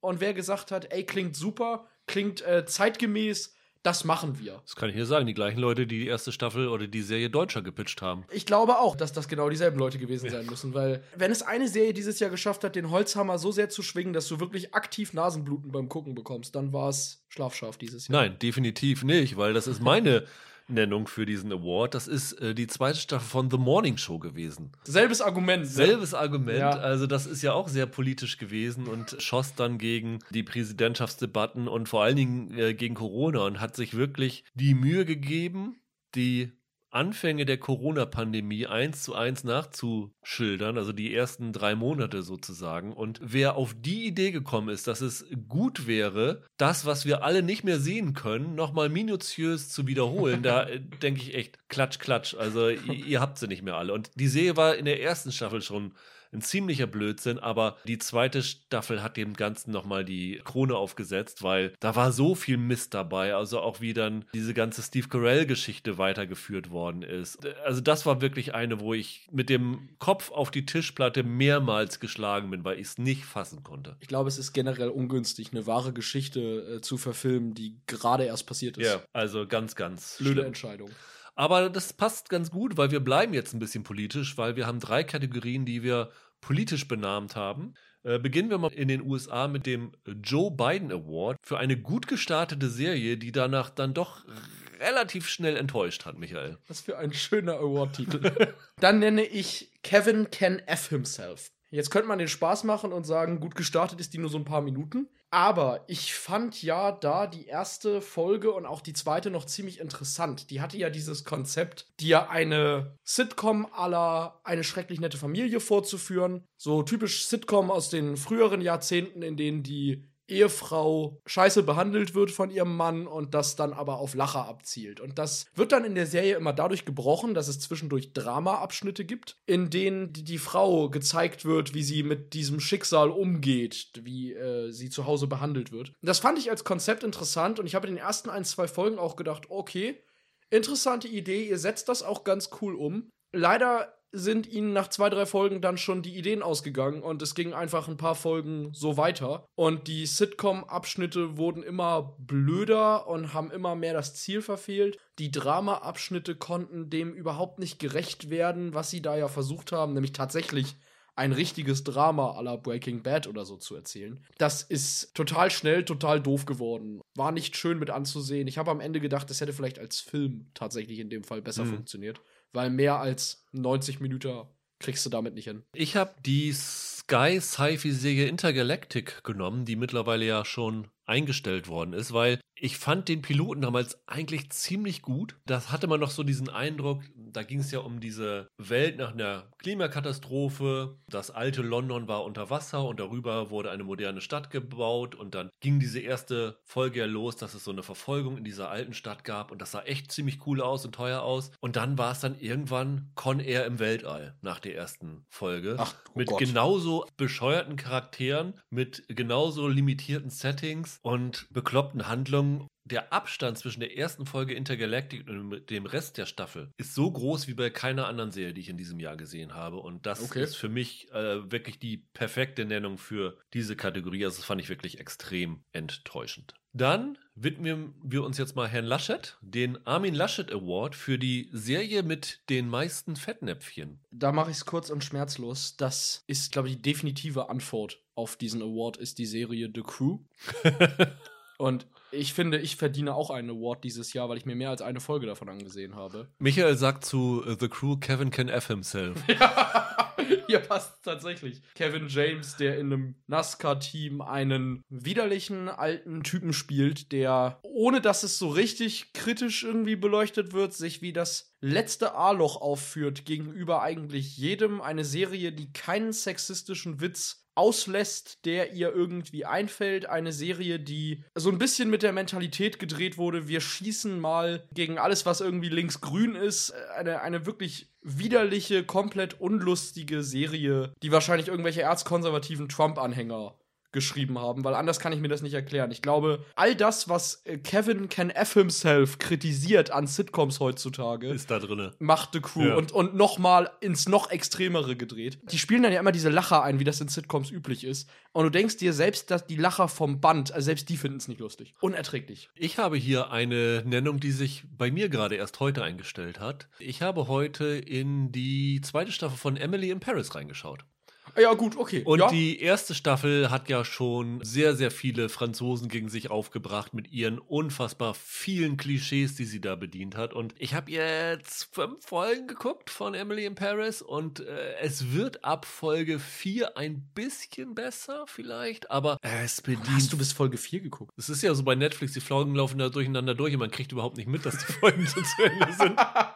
Das ist noch teilweise genauso peinlich klischeebeladen wie immer. Also es wirkt weiterhin, als ob Paris nur aus Eiffelturm, Moulin Rouge und Louvre besteht. Die Figuren sind eine Katastrophe. Also was es so an Klischees und Stereotypen geht, in welche Fettnäpfchen man in Frankreich treten kann, da nimmt die Serie ganz viel Anlauf und springt mit vollem Karacho rein. Und das ist ganz klar Emily in Paris. Eigentlich nur ein Wunder, dass sie dafür nicht wieder mit dem Globe nominiert wurde. Ja, kommt ja vielleicht noch, ne? Kommt noch vielleicht, ja. Dann haben wir äh, als Abschluss der Polit-Kategorien unseren Bundeskanzler, den Olaf Scholz Award für die verlachteste Idee, die am Ende doch Erfolg hatte. Sag mal. Verlachteste Idee, die am Ende Erfolg hatte. Ja, mein Dartherz schlägt ein wenig für die Wespe und ich glaube, niemand hat so richtig gedacht, dass es eine gute Idee ist, eine Serie über irgendwelche Kneipengänger zu machen, die auf Dartscheiben werfen. Aber das ist ziemlich toll geworden. Ist super lustig. Äh, wahrscheinlich mit die beste deutsche Serie dieses Jahr, die erschienen ist. Ich fürchte ja, dass die bei Sky so ein bisschen dann auch untergeht, aber dafür, dass man wirklich, als man das gehört hat, gedacht hat, also das wird wahrscheinlich so eine üble Klischeeveranstaltung. Da hast du dann so diese ganzen äh, Hinterwäldler, die dann, über die man sich so ein bisschen lustig macht, ist das eine richtig tolle, coole Serie geworden, die das Dart-Milieu sogar ziemlich authentisch und respektvoll und liebevoll zeigt und mit der man nicht anders kann, als eine richtig gute Zeit zu haben. Ich habe eine Serie, wo ich wirklich sagen kann, aus eigener Erfahrung, dass die verlacht worden ist. Mhm. Ähm, und zwar Sweet Tooth. Obwohl das ja auf einer bestehenden IP basiert, die ja, glaube ich, auch nicht so unerfolgreich gewesen ist. Aber allein die Tatsache, dass dieses erste Bild, das zu dieser Serie rausgegeben worden ist, den Jungen, diesen kleinen Jungen mit Hirschgeweih gezeigt hat, habe ich wirklich ganz viele gehört, die das gesehen haben, gedacht haben, was ist das für ein Quatsch? Das gucke ich mir nicht an. Das ist ja der größte Blödsinn. Und Sweet Tooth ist wirklich eine unglaublich liebevolle, sensibel erzählte, wunder, wunderschöne Serie geworden. Und deswegen passt das hier wie die Faust aufs Auge. Da, die ist wirklich am Anfang ausgelacht worden für die ersten Bilder und am Ende war es eine wirklich ganz, ganz bezaubernde Abenteuergeschichte, wo ich nicht darauf warten kann, dass sie weitergeht. Und das ist für mich eins der Highlights 2021 gewesen. Sehr schön. Dann lass uns noch mal einen kurzen Abstecher machen, weg vom fiktionalen Erzählen, den Stranger Than Fiction Award. Welche non-fiktionalen Serien hast du in diesem Jahr gesehen, die besonders gut waren und welche, die besonders schlecht gewesen ist? Erst die schlechten. Hattest du schon immer das Bedürfnis, mal mit Paris Hilton zu kochen? Nein, ich hatte noch nie das Bedürfnis, irgendwas mit Paris Hilton zu machen. Ging mir auch so. Daher bin ich ein bisschen irritiert, was mir Cooking with Paris sagen soll. Ich bin irritiert, dass du es dir angeguckt hast, ehrlich gesagt. Ja, der Witz ist, da gab es ein erstaunliches Medienecho zu. Also da hat wirklich irgendwie jeder drüber geschrieben. Und weißt du, dann will man halt wissen, was da genau passiert. Und das Problem ist nicht, dass die Paris Hilton da mit irgendwelchen anderen Promi-Gästen Rührei macht oder so. Das, also, das ist jetzt gar nicht das Problem, sondern dass die dabei auch so wahnsinnig uninteressantes Zeug erzählen. Man würde erwarten, okay, das wird wenigstens irgendwie eine Lester-Sendung oder die reden über, was weiß ich, irgendwas, was die privat erlebt haben. Aber das ist ja echt das reinste langweilige Gelaber. Ich habe mich gefühlt, als würde ich einen YouTube-Kanal ansehen. Und da ist es ja wohl auch ursprünglich mal hergekommen. Das war ja mal wohl ein Format auf YouTube, dem die Hilton angefangen hat. Also der Paris Hilton jetzt zugucken, wie sie mit irgendwelchen anderen Leuten, die ich sowieso nicht kenne, da steht. Und dann so geistreiche Sachen sagt wie, meinst du, wir brauchen noch drei Eier mehr? Ja, weiß ich jetzt nicht. Irgendwie wird dem Begriff Doku auch nicht so ganz gerecht, muss ich sagen. Für mich war es die Amazon Prime Reality Huts Celebrity Hunted, wo Promis sich vor realen Ermittlern verstecken sollte mit angeblich realen Bildmaterial, das heißt Überwachungskameras, Geldautomatenkameras und sowas alles, was alles nachgestellt worden ist, was ja auch okay ist, aber die Serie hat so viele absurde Fehler gemacht. Und das ist natürlich mir als Einheimischen aufgefallen, weil die Serie halt in Hamburg startet. Und ich habe gleich nach der ersten oder zweiten Folge gedacht, sag mal Leute, was macht ihr da für einen Schwachsinn? Also die sind ja alle dann gemeinsam gestartet und müssen dann alle fliehen haben, bekommen irgendwie einen Vorsprung von so und so viel Stunden und müssen sich dann verdünnisieren und versuchen sozusagen unterzutauchen für eine gewisse Zeit. Und da gibt es wirklich Szenen, wo du siehst, wie eine, ich glaube, das war Stefanie Giesinger an einer Tankstelle ein Auto wechselt und die Tankstelle ist 100% noch in Hamburg und in der nächsten Szene ist sie auf einmal schon angeblich in Kaiserslautern angekommen, während Axel Stein mit seinem Partner, ich glaube Tom Beck ist es, auf einem Moped bei den Landungsbrücken gerade ist, was ungefähr, weiß ich nicht, zwei Kilometer vom Startort äh, weg ist. Mhm. Und du denkst, das passt doch hinten und vorne nicht. Aber das Geilste war für mich, wir haben unser altes Büro in der Elbstraße gehabt. Und du siehst, wie die Ermittler in dieser Straße vorbeifahren, direkt am Frische Paradies. Und eingeblendet wird im Bereich Geldautomat Währingstraße. Und die Währingstraße ist in Hamburg in Wilhelmsburg. Andere Elbseite, sieben Kilometer weg davon, ganz, ganz schlimm zusammengeschnitten. Das ist wirklich eine absolute Katastrophe gewesen. Für mich die bekloppteste Reality-Show, die ich in diesem Jahr gesehen habe. Wir lernen daraus, wenn ihr schon bescheißt, dann wenigstens ein bisschen mehr Mühe dabei geben. Genau, und nicht in Hamburg, sonst. Äh, nicht in Hamburg, sonst Rüdiger sieht es sonst. Sieht das. Lass mich mal weitermachen mit dem Positivsten. Das habe ich hier einmal schon erwähnt, deswegen werde ich da nicht dran, drüber reden. Auch bei Amazon Prime. Clarksons Farm. Jeremy Clarkson versucht ein Jahr seine Farm selber zu bewirtschaften und ich glaube, ich habe bei keinem Reality-Format, nicht mal bei LOL, in diesem Jahr so sehr gelacht wie bei Clarksons Farm. Das ist wirklich unfassbar witzig gewesen. Caleb Cooper, mein heimlicher Held 2021 gewesen. Richtig, richtig lustig. Und man lernt auch viel. Und es ist wirklich einfühlsam und rücksichtsvoll äh, erzählt und vermittelt den Leuten, was es eigentlich bedeutet, so eine Landwirtschaft zu betreiben. Während ich zum Beispiel dieses jetzt gerade veröffentlichte nächste Grand Tour Special ziemlich mau fand, fand ich Clarksons Farm herausragend. Äh, mein bestes Non-Fiction-Programm wäre, wenn wir wir Non-Fiction-Programme auch nächste Woche zulassen würden, ganz, ganz weit oben mit dabei. Vielleicht aber auch nicht, weil ich mir nicht ganz sicher bin, ob es nicht doch eher ein Film ist, der einfach achteinhalb Stunden lang ist. Nämlich The Beatles Get Back auf Disney Plus von Peter Jackson. Wie gesagt, geht tatsächlich acht Stunden irgendwas, ist in drei Segmenten bei Disney Plus erschienen, die dann aber auch alle zweieinhalb bis drei Stunden lang sind, logischerweise. Das ist Peter Jackson, was erwartest du? Ja. Da kommt bestimmt noch eine Special Extended Edition raus. Er zeigt da Material, das der Regisseur Michael Lindsay Hawk im Januar 1969 gedreht hat. Der hat ein paar Wochen lang die Beatles begleitet. Und dabei sind über 56 Stunden Film und über 140 Stunden Audiomaterial entstanden, die Peter Jackson alle durchgesichtet hat und daraus dann einen achteinhalbstündigen Film, Schrägstrich, Serie geschnitten hat. Äh, es geht da grob darum, wie die vier an Songs arbeiten, die später auf Abbey Road auf dem Album gelandet sind. Und am Ende ist er dann auch bei dem legendären Rooftop-Concert dabei. Das Material wurde digitalisiert, verfeinert, koloriert und in 4K-Qualität umgewandelt, was umwerfend aussieht. Es sieht fantastisch aus. Fast ein bisschen surreal, die Beatles so detailreich zu sehen, da man sie ja sonst eher aus Schwarz-Weiß-Aufnahmen hauptsächlich kennt. Und das ist ein wirklich bemerkenswertes Rundum-Porträt dieser vier, ja, man kann sagen, musikalischen Lichtgestalten. Und meine Chill-Out-Area des Jahres. Weil dadurch, dass das letzten Endes nur so ein kultiviertes Abhängen mit den Beatles ist, kannst du das wirklich perfekt anmachen und dich einfach mal zwei Stunden hinsetzen und das so ein bisschen genießen. Du musst eine Affinität haben für die Beatles, für ihre Musik, aber wenn du die hast, dann ist das ein absolutes Cook-Highlight dieses Jahr. Egal ob Film oder Serie, es ist definitiv mit das Tollste, was ich 2021 gesehen habe. Das heißt, du hast ein Cook-Lowlight und ein Guck-Highlight gehabt. genau, richtig. Der Thomas Gottschalk Award für das enttäuschendste Reboot des Jahres, Michael.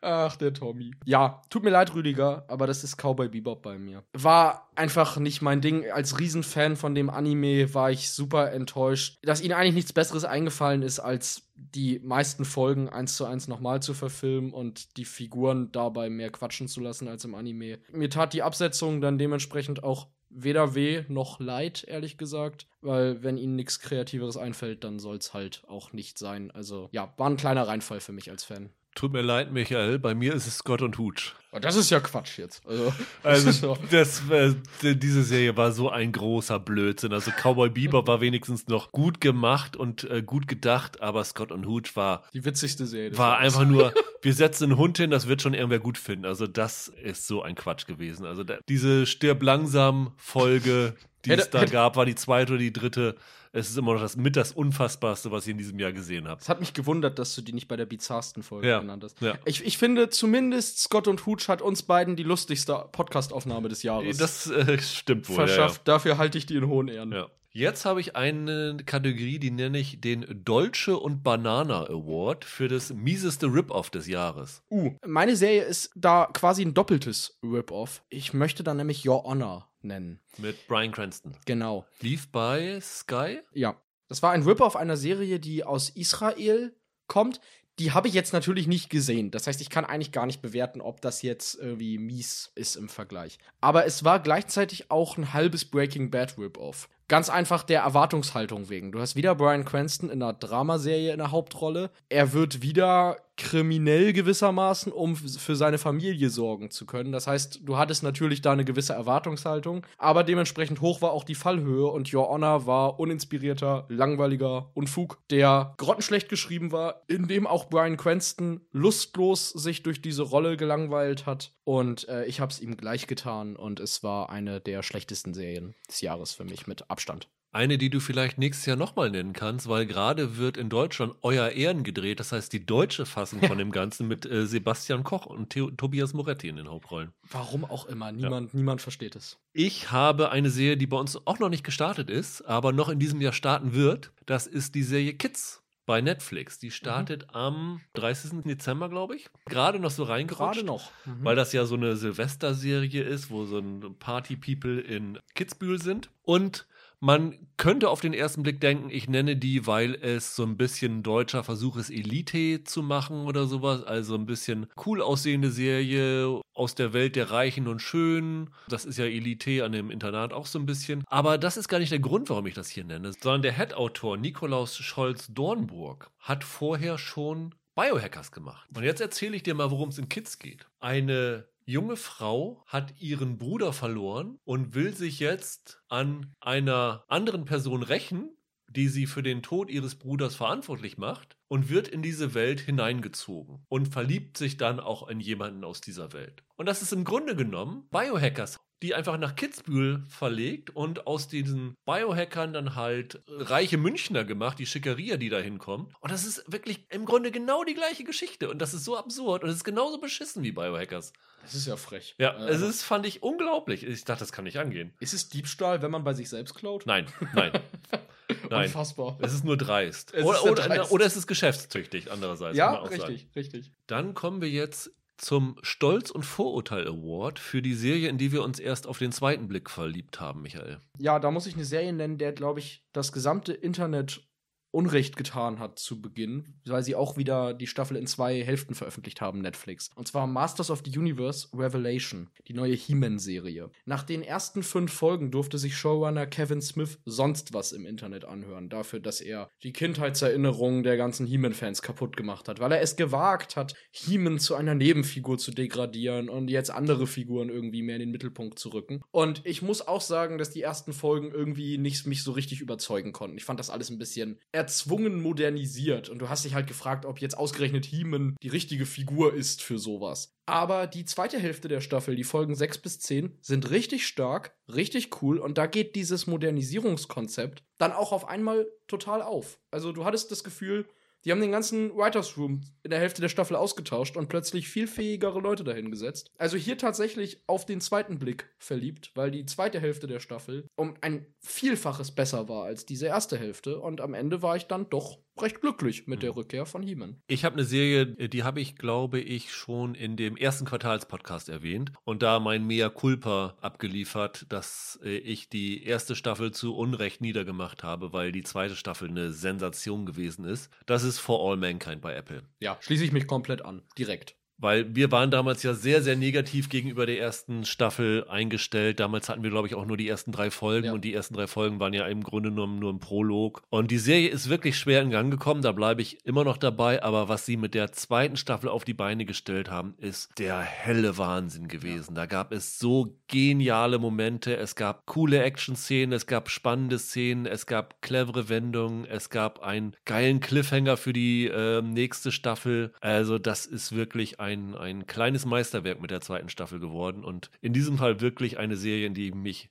erst auf den zweiten Blick verliebt habe, aber dann auch schockverliebt, muss ich sagen. 100% Zustimmung. Der Billy Madison Award für die Serie, nach der sich jeder ein bisschen dümmer gefühlt hat. Kennst du diese Horrorfilme, in denen die Leute sagen, oh, wir müssen uns aufteilen.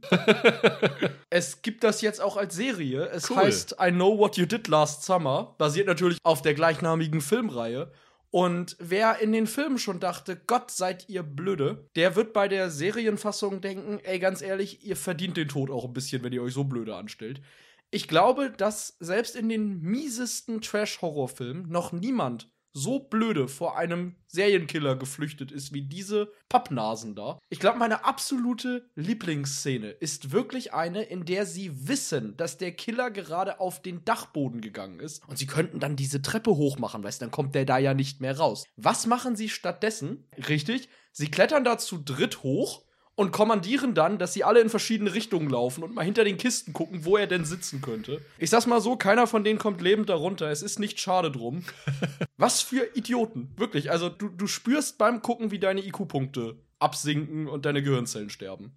Ich habe da meine Fassung von The Crew. Auch einen Sitcom-Versuch von Netflix, der genauso in die Hose gegangen ist. Das ist Dead Stop Embarrassing Me ah, ja. mit Jamie Foxx. Ein ganz, ganz äh, schlimmer Sitcom-Versuch, der ganz furchtbare Figuren hatte, ganz dämliche Wendungen in Anführungsstrichen einfach nur lächerlich war. Also wenn das das Beste ist, was Netflix an Sitcoms organisieren kann, lasst es. Lasst es lieber Leute machen, die sich damit auskennen und vergesst es. Was die da geritten hat, wahrscheinlich nur, weil Jamie Foxx die Hauptrolle gespielt hat, haben sie gesagt, ja geil, großer Name, dem geben wir Geld, aber das war eine ganz, ganz schlimme Familiensitcom, die scheinbar modern sein wollte, aber im Grunde genommen total altbacken gewesen ist kommen wir auf der Zielgeraden nochmal zu so ein paar technischen Awards, wo wir vielleicht schnell durchgehen können. Der Saul Bass Award nach dem berühmten Hitchcock-Designer für die beste Titelsequenz. Da gab es dieses Jahr recht wenig Kandidaten, finde ich. Da hatten wir Jahre, in denen es mehr coole Intro-Sequenzen ja. gab. Ja. Auf jeden Fall. Einfach, weil es cool und irgendwie schick aufgemacht war, nenne ich da in 80 Tagen um die Welt, die ja jetzt gerade beim ZDF gelaufen ist. Fand ich schick, hat ja so ein bisschen uns im Podcast sowohl an Game of Thrones als auch an His Dark Materials ja. erinnert. Funktionierte cool mit der Titelmusik, hat ganz viele Elemente aus den Büchern in diesem, ja, es sah so ein bisschen aus wie so also Papierausschnitte eingebunden war cool, war äh, schön und ist nichts, was man es gibt. Ich hatte im letzten Jahr hier eine äh, britische Sitcom, wo ich gesagt habe, dass ich es toll fand, dass die mit jeder Folge den Vorspann variiert hat. Und dem Motto bin ich auch in diesem Jahr treu geblieben und habe mich für WandaVision entschieden, weil ich ja. es wirklich echt bemerkenswert fand, dass sie wirklich für jede Folge, so wie sie dann ja auch den Stil sozusagen in den Folgen geändert haben, auch den Stil der Vorspänne geändert haben und eine komplett neue Titelmelodie, einen komplett neuen Titelvorspann gemacht haben. Und jeder war top auf die Zeit gemünzt, hatte sich wunderbar an Originalvorspänne aus der Ära orientiert und da war jeder Vorspann ein kleines Kunstwerk und das war zusammengenommen für mich das Vorspannmeisterwerk schlechthin. Also es war wirklich grandios. Verständlich der Kuschelrock Award für die beste Musikauswahl bei einer Serie. Auch da, dieses Jahr irgendwie bei mir wenig Kandidaten, die da in Frage kommen. Dieses Jahr haben mir mehr Soundtracks gefallen als die Musikauswahl per se. Aber Sex Education hatte auch in der dritten Staffel wieder ziemlich viele coole Songs parat. Die schaffen es irgendwie, Nummern auszuwählen, die zwar bekannt, aber nicht zu verbraucht sind und äh, die gut ins Ohr gehen und die dann meine Spotify-Playlist für Bahnfahrten nochmal irgendwie um eins, zwei Lieder bereichern. Das habe ich aus Sex Education dieses Jahr mitgenommen. Wieder ein paar richtig coole Songs, die auch cool eingesetzt waren. Ich habe da noch mal Mate genommen, Aha. die Netflix-Miniserie, über die ich vorhin schon meine Tränen vergossen habe. Das fand ich einen irre guten Soundtrack. Also das waren auch alles Songs, die ich nicht kannte. Also das ist ja eh so ein Ding, was ich gerne mag, wenn sie nicht in erster Linie die Charts runterdudeln, sondern unbekannte Künstler featuren, die Lieder bringen, die nicht jetzt textlich das wiedergeben, was da gerade passiert. Also die ja nicht so aufgesetzt wirken, sondern wirklich perfekt auf diese Szene gemünzt sind, diese Stimmung rüberbringen. Und äh, das war bei Made 100%. Es gab wirklich in jeder Folge zwei, drei Songs, wo ich dachte, wow, die sind echt cool. Das könnte ich mir jetzt wirklich gut in der Playlist anhören und das ist wirklich ganz, ganz toll gewesen. Also da war ich äh, hellauf begeistert von und das war auch ein Grund, warum ich Made sehr, sehr gerne mochte. Dann haben wir den Mariah Carey Award, passend gerade für die Zeit, in der ihr Weihnachtslied mal wieder rauf und runter dudelt überall, für den verbrauchtesten Song, also der Song, der in viel zu vielen Serien benutzt worden ist in diesem Jahr ich nutze das einfach mal, um mich über einen Song auszukotzen, der vielleicht nicht in vielen Serien gelaufen ist, aber den ich dieses Jahr alle paar Wochen hören musste. Und zwar Holding Out for a Hero von Bonnie Tyler. Ja, ist ein super Lied. Und in Serien, es ist jetzt in Loki zum Beispiel sehr prominent aufgetaucht. War auch cool. Aber dieser Song war dieses Jahr überall. Er war in Filmtrailern, er war in Werbespots. Er ist dann, wie gesagt, bei Loki aufgetaucht. Irgendein Podcast hat den zwei, dreimal dieses Jahr eingespielt, den ich gerne höre. Und ich kann diesen Song nicht mehr hören. Ja, er ist cool, aber es langt jetzt. Der war ursprünglich für Footloose, ne? Ja, genau, ja. richtig. Legendärer Einsatz dann in Shrek 2 damals. Es langt. Wirklich, irgendwann muss doch dieser Held, den Bonnie Tyler herbeisingt, mal ankommen bei ihr. Äh, jetzt, jetzt ist gut. Ich habe ein Ding, das ist der Grund, warum wir diese Kategorie haben, wo ich dachte, das kann nicht angehen, dass er jetzt schon wiederkommt. Ich habe das wirklich in vier Serien nacheinander gehabt und die Serien kamen im Wochenabstand. Also es war so bizarr. Ist ja verrückt. Und zwar geht es um einen französischen Song aus den 80ern, Saplan pour moi von Plastique Bertrand. Ja, den kennt man. Glaube ich auch der einzige Song, den man von Plastique Bertrand kennt, der auch äh, den Song nicht selber gesungen hat, wie er jetzt irgendwie vor zehn Jahren eingestehen musste. So eine Milli Vanilli Geschichte. Das erste Mal habe ich ihn bei Faking Hitler gehört. Da lief er im Auto. Das ja. kam Ende November raus. Dann kam es in den letzten fünf Folgen von Haus des Geldes in einer Szene, in einer Action-Szene, glaube ich. Das kam am 3. Dezember raus. Dann war es in der dritten Staffel von Titans, ich glaube in der Pilotfolge während einer Action-Szene untermalt. Die dritte Staffel kam bei uns am 8. Dezember bei Netflix raus. Also nochmal fünf Tage später. Und dann natürlich kam am 17. Dezember das Grand Tour Carnage à Trois Special raus, in dem das natürlich auch stattfinden musste. Also einer der bekanntesten französischen Songs. Auch Carnage à Trois ist offensichtlich auch vom Wortfluss an Pour moi angelegt. Ja. Also, wo ich dachte, das kann nicht angehen. Also, wahrscheinlich wäre es mir gar nicht so aufgefallen, wenn es nicht so konzentriert auf drei Wochen gewesen wäre. Aber das fand ich so unglaublich, wo ich dachte, bitte, bitte, versucht mal einen anderen französischen Song zu finden als pour moi. Bitte. Es soll ja welche geben. Es soll ja welche geben, genau. Dann den Cheers Award für die Figur, mit der man gerne ein Bier trinken würde. Gilt für Figur und Schauspielerin dahinter. Okay. Und zwar Mabel aus Only Murders in the Building, gespielt von Selena Gomez. Also ich beschäftige mich gar nicht so viel mit Promis außerhalb ihrer Arbeit quasi, aber Ich finde, die Gomez hat immer eine ganz coole, so ein bisschen rotzige Attitüde, wenn die irgendwo zu sehen ist in, in Interviews. Und die wirkt eigentlich wie eine Person, mit der man gut so vor sich her plaudern kann. Und ihre Mabel ist dann noch eine gute Spur sarkastischer. Ich glaube, das wäre ein lustiger Abend. Ich glaube, das wäre einfach, das wäre einfach eine Figur, mit der man sich super unterhalten kann und vielleicht gar nicht so unbedingt tiefgründige Gespräche führt, sondern sich eher über alle anderen lustig macht, die an den anderen Tischen auch ihr Bier trinken. Das wäre äh, so ein schöner Lester-Abend. Ich sag nur, he's here, he's there, he's every fucking where. Roy Kent, Roy Kent. Ja, ihr wisst das nicht, aber das steht auf seinem T-Shirt. Es steht auf meinem T-Shirt, genau. Das ist so furchtbar.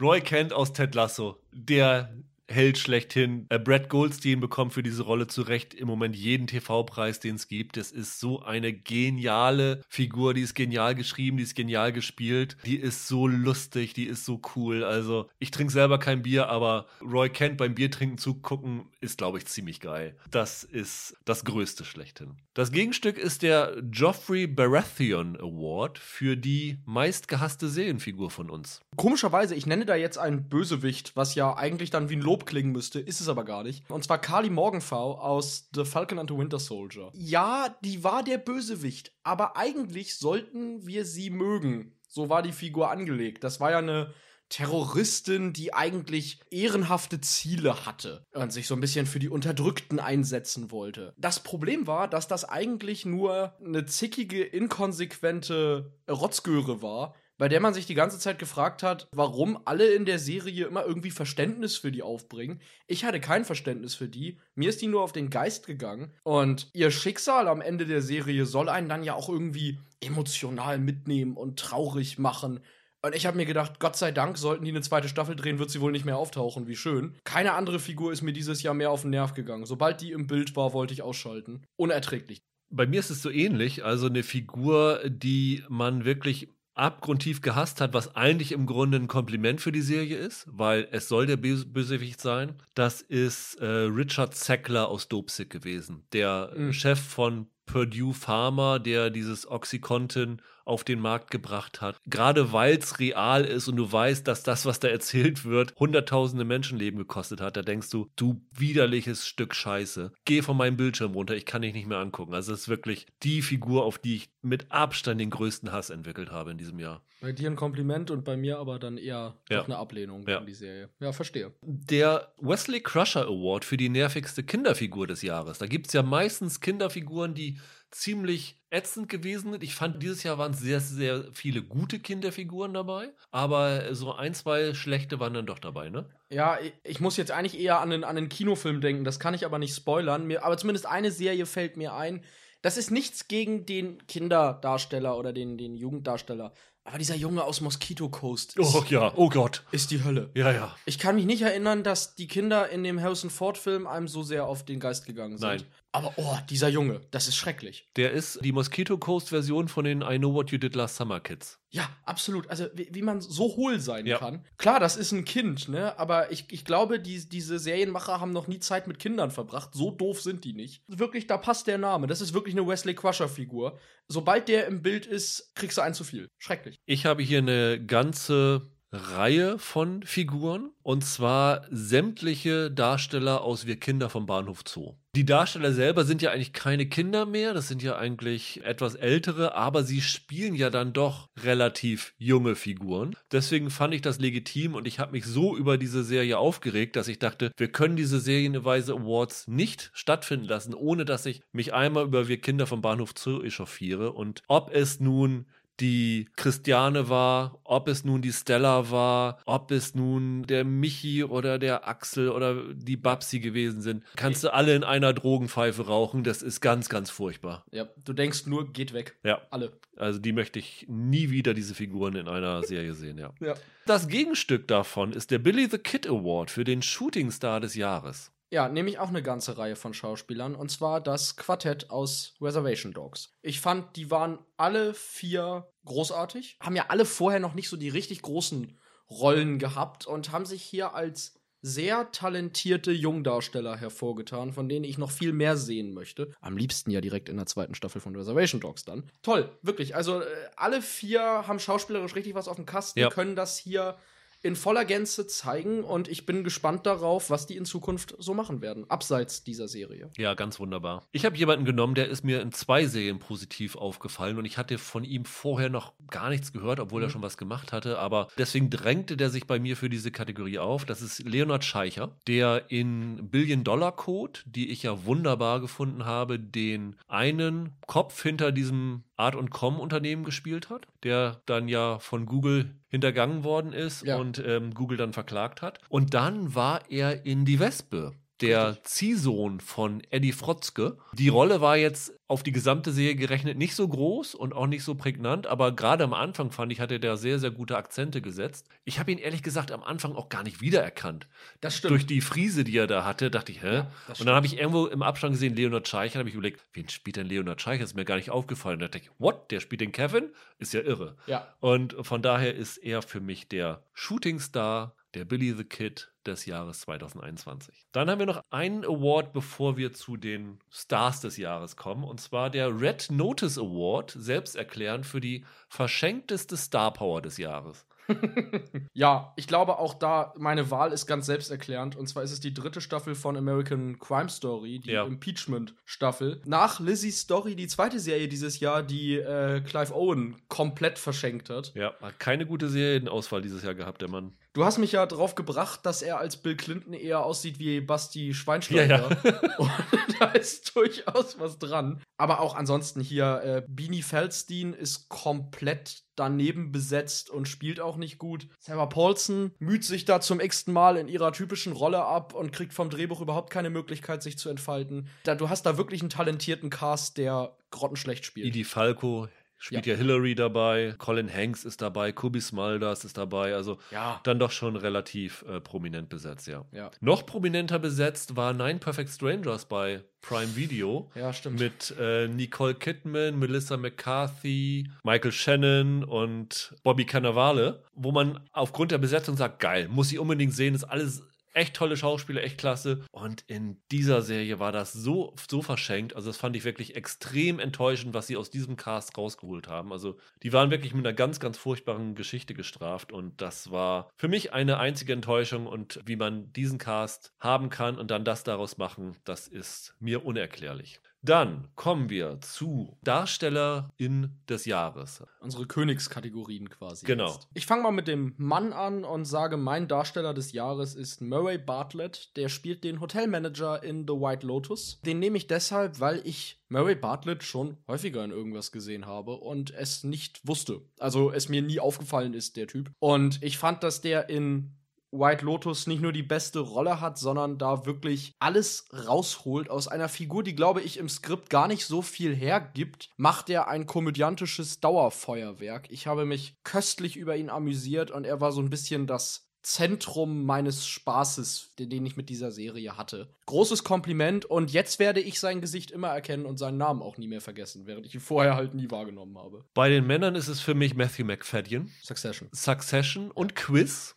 Stimmt. Deswegen habe ich ihn genommen, weil ich ihn in zwei Serien herausragend fand. Also im Quiz haben wir ja beide gesagt, da war er als der Kandidat, der beim britischen Wer, Wer wird Millionär der Schummelei bezichtigt wird, echt klasse. Ja. Ein echtes Highlight so ein bisschen so eine Loser-Figur. Das ist er auch in Succession so eine Loser-Figur, der ja von seiner Frau Schiff da ziemlich untergebuttert wird. Aber der war tatsächlich diese Succession-Staffel die Figur, die ich am sympathischsten fand. Ich habe vorhin schon erwähnt, dieser Plot wo er Angst hat, dass er in den Knast kommt. Das war für mich mit das Highlight über drei, drei Folgen bei Succession und das war für mich der Star des Jahres, muss ich sagen. Darstellerin des Jahres ist für mich Jenna Coleman, die die Freundin des Serienmörders in die Schlange spielt. Und über diese Netflix-Serie habe ich, glaube ich, schon einmal ein großes Loblied gesungen. Ich fand, die war herausragend für dieses Jahr und wir werden eventuell nächste Woche nochmal von ihr hören. Und ich habe in jeder Kritik immer gelesen, wie viel Lob dieser Hauptdarsteller dafür bekommt, wie toll er den Mörder dargestellt hat. Und ich finde, die Coleman ist da fast ein wenig vergessen worden, weil sie noch besser ist als er, weil sie diese komplexe, schräge Frauenfigur hervorragend in all ihren Facetten verkörpert und das immer schafft, nie ins Overacting zu geraten, obwohl ihre Figur durchgehend extrem Zustände durchlebt und ständig die unterschiedlichsten, heftigsten Gefühle ausstrahlen muss, bringt sie da eine total kontrollierte Darstellung rüber, vor der ich nur den Hut ziehen kann. Und äh, auf dem Niveau habe ich dieses Jahr egal welches Geschlecht, nichts Vergleichbares gesehen. Hm. Ich habe hier ein bisschen das Problem, dass ich mich zwischen zwei Darstellerinnen nicht entscheiden kann. Eine ist MJ Rodriguez, die in der dritten Staffel von Post, die ja dieses Jahr bei Netflix zu Ende gegangen ist, wieder sensationell gewesen ist. Hat ja da auch als erste Transfrau einen Emmy. Und ist mir dann auch, das ist jetzt keine Serie, deswegen, wenn, wenn das eine Serie gewesen wäre, wäre sie auf jeden Fall für mich gewesen. In Tick Tick Boom war sie auch dabei und da fand ich sie auch ziemlich klasse. Mhm. Da spielte sie so eine Bartenderin. Also ist für mich einer der prägenden Stars des Jahres gewesen, eigentlich der letzten drei Jahre, weil das, was sie in Post gemacht hat, war eine Sensation schlicht. Wer mir aber mit zwei Serienrollen dieses Jahr aufgefallen ist, und äh, wir sind ja hier immer dabei, dass wir nicht nur Serien, also bei den Awards nehmen, die in Deutschland gestartet sind, sondern auch überall auf der Welt gestartet ja. sind. Und zwar Gene Smart. Gene Smart hat die Hauptrolle in Hex, die bei uns im Januar, glaube ich, startet bei Sky. Eine sensationelle Serie, in der Smart die Sensation schlechthin ist. Und dann war sie ja auch noch in Mare of Easttown, die Mutter von Kate Winslet, und hat da wirklich jede Szene gestohlen. Und seit Watchmen hat sie wirklich nochmal so ein Karriere-Revival bekommen. Und das ist mit diesen beiden Rollen die Darstellerin, die 2021 dominiert hat, würde ich sagen. Jean Smart kann, glaube ich, auch nicht ja. anders als großartig zu sein. Ja. Dann haben wir noch äh, Showrunner in des Jahres. Ich fange wieder mit dem Mann an und nenne Scott Ryan, den Showrunner von Mr. In Between. Ja. Und Hauptdarsteller von Mr. Ja. In Between. Weil ich sagen muss, ich habe mir das mal so ein bisschen durchgelesen, wie das auch kam, diese Serie. Und der hatte einfach eine coole Idee, der hatte diese coole Figur, die er dann ja auch selbst verkörpert. Und hat da eine richtig geile, rotzige, mich persönlich ja dann in der zweiten Staffel sogar ein bisschen an die Sopranos erinnernde Dramaserie hingezaubert, die finde ich mit nichts wirklich vergleichbar ist eigentlich aus den letzten Jahren und die so ein richtiges Unikat, ein richtig cooler Geheimtipp ist. Und da muss man sagen, da hat der Scott Ryan einfach sich eine total, eine total tolle Idee gehabt, hat das richtig klasse umgesetzt und ja, Shoutout dafür. Ja, auf jeden Fall. Ich habe Taika Waititi genommen. Er ist ja nicht der Showrunner von Reservation Dogs. Das ist ja Sterling Harjo. Ja. Aber er war ja nun, so, nun sehr, sehr daran beteiligt. Hat die erste Folge auch mitgeschrieben. Genau. Und, so, ja.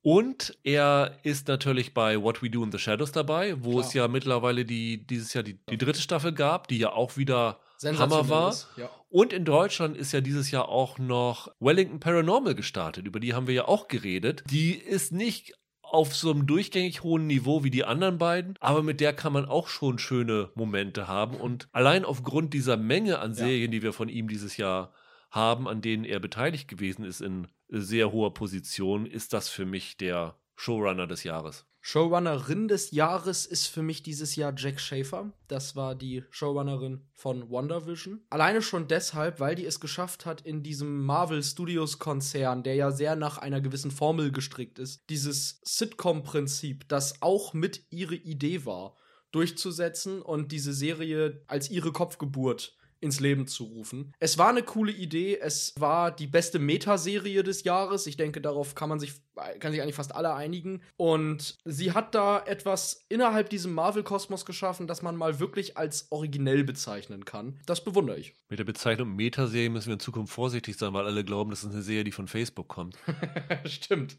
Ah, den, das Wort haben sie uns kaputt gemacht. Ja. Bei mir ist es äh, Molly Smith Metzler, die Showrunnerin von Made ist ihre erste Serie, die sie selber als, als Showrunnerin leitet. War vorher im äh, Writers Room von Shameless. Da ist sie dann auch mit John Wells in Kontakt gekommen, der ja einer der Produzenten von Made gewesen ist und ist für mich eins der Highlights äh, 2021 gewesen. Also wer Made noch nicht gesehen hat, kann sich das sehr, sehr gut angucken. Ich habe jetzt schon in zwei Kategorien darüber geredet. Ähm, deswegen will ich auch nicht viel mehr Worte darüber verlieren. Ist für mich deswegen die Showrunnerin des Jahres. Und unser letzter Award, wie in jedem Jahr, der Unsung Hero Award für unseren persönlichen Lieblingshelden, über den keiner spricht. Es kann ein kreativer Kopf sein, es kann ein Nebendarsteller sein, es kann jemand sein, der mit Cameo-Auftritten auf sich aufmerksam gemacht hat. Wen hast du bei dir genommen? Mein Unsung Hero, über den spricht nicht nur niemand, sondern er wird auch nicht bezahlt. Okay. Das ist David Ayer. Das ist ein Comiczeichner. Und zwar hat der die Comics gezeichnet von einer Comicreihe über die Figur Hawkeye von Marvel. Und dieser Comic war im Wesentlichen die Vorlage für die Serie, die da jetzt auf Disney Plus läuft mit Jeremy Renner und Haley Steinfeld. Und äh, die Serie bedient sich nicht nur bei den Figuren und bei dem Plot dieses Comics, sie bedient sich auch bei diesem Zeichenstil. Gerade im animierten Intro und Outro wird das fast eins zu eins nachgeahmt. Und obwohl da ganz eindeutig David Ayers Arbeit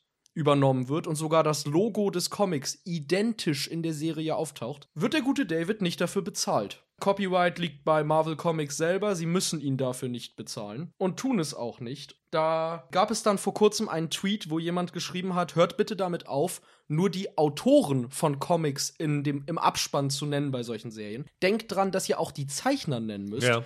Und daraufhin hat David Ayer äh, retweetet, ich habe eine noch bessere Idee hört damit auf, sie im Abspann zu nennen, fangt an, sie zu bezahlen. Allein deshalb für mich mein Unsung Hero, weil was soll das Marvel, was soll das Disney? Gib dem Mann das Geld, das er verdient. Mein Unsung Hero hat auch eine Verbindung zu Hawkeye, lustigerweise. Taucht in, ich glaube, einer Folge nur auf, spielt dort den Vater von Echo, Zahn McClarnon. ah, der ist toll. Der dann in Reservation Dogs, das ist eigentlich die Highlight-Rolle in diesem Jahr von ihm gewesen, den Sheriff Big spielt, der da immer durchs Reservat kurft und ja. äh, ziemlich, ziemlich cool ist. Und wir haben ja immer gesagt, dass Indigene sehr wenig Rollen kriegen. Und Zahn McClarnon haben wir damals schon durch diese Kikuya-Folge von Westworld hochgelobt. Und ja. der beweist mit jeder Rolle, dass er echt ein riesig, riesig guter Schauspieler ist, ein echter Charakterkopf, der alles spielen kann, ob es ein Drama oder Comedy ist. Und so richtig wahrgenommen wird er gefühlt immer noch nicht. Und er hat auch letztes Jahr in einer Serie namens Barkskins mitgespielt. Die lief bei National Geographic im Fernsehen, ist, glaube ich, noch nicht im Stream verfügbar. Aber ich könnte mir vorstellen, dass die nächstes Jahr wahrscheinlich ins Programm von Disney Plus, weil National Geographic aufgenommen wird. Und dann hätte man noch eine Serie, wo man ihn sich gut angucken kann. Also deswegen für mich der heimliche Held, der in jeder Rolle mhm. glänzt, der eigentlich jede Szene dominiert, in der er auftritt und einfach herausragend und ist. Er hatte ja auch schon Auftritte bei Longmire, bei Fargo, bei äh, The Sun. Ja. Und ganz ehrlich, Leute, jetzt gebt dem doch einfach noch mehr Rollen. Ich, wir müssen, glaube ich, nicht sagen, dass wir alle in diesem Podcast Riesenfans von ihm sind und uns mehr von ihm wünschen. Er ist jetzt, glaube ich, in einer Serie namens Dark Winds, die gerade in Arbeit sind, über zwei Navajo-Polizisten dabei. Ich glaube, da könnte er die Hauptrolle haben. Also das wäre natürlich ganz geil. Also da wäre ich echt gespannt drauf. Merke ich mir direkt für einen Vorschau-Podcast. Genau, genau. Ja. ja, dann sind wir auch schon durch. Ich hoffe, wir haben euch nicht zu sehr genervt mit unseren Kategorien. Kategorien. Ähm, Glaube ich, ein runder Durchgang von ungefähr anderthalb Stunden haben wir letztes Jahr auch gebraucht, mhm. aber dieses Jahr deutlich mehr Kategorien untergebracht. Ja. Und, äh, glaube ich, deutlich mehr Serien genannt. Also ihr habt einen guten Überblick, glaube ich, dadurch gewonnen, was in diesem Jahr sich gelohnt hat und was sich nicht gelohnt hat. Und vielleicht noch eine oder die andere Inspiration bekommen oder Erinnerung daran, welche Serien äh, gelaufen sind, dass ihr uns noch eine Top 10 an serienweise.web.de schicken könnt. Und dann hören wir uns in der nächsten Woche wieder mit unserer großen Jahresrückblick Extravaganza mit Michael, du bist dabei, Holger ist dabei, Roland ist dabei und natürlich seid ihr da draußen auch dabei mit eurer ganz eigenen Top 10. Wird entweder an Silvester oder an Neujahr gepostet. Das kommt ein bisschen drauf an, wie wir es hinkriegen, aber dann könnt ihr euch darauf einstellen und ich glaube euch darauf freuen. Das wird, glaube ich, wieder ein sehr, sehr unterhaltsamer und auch interessanter Podcast werden. Absolut. Bis dahin, habt noch schöne Restweihnachten und wir hören uns in der nächsten Woche. Macht's gut, bleibt gesund, ciao, ciao. Schöne Feiertage, bis dann.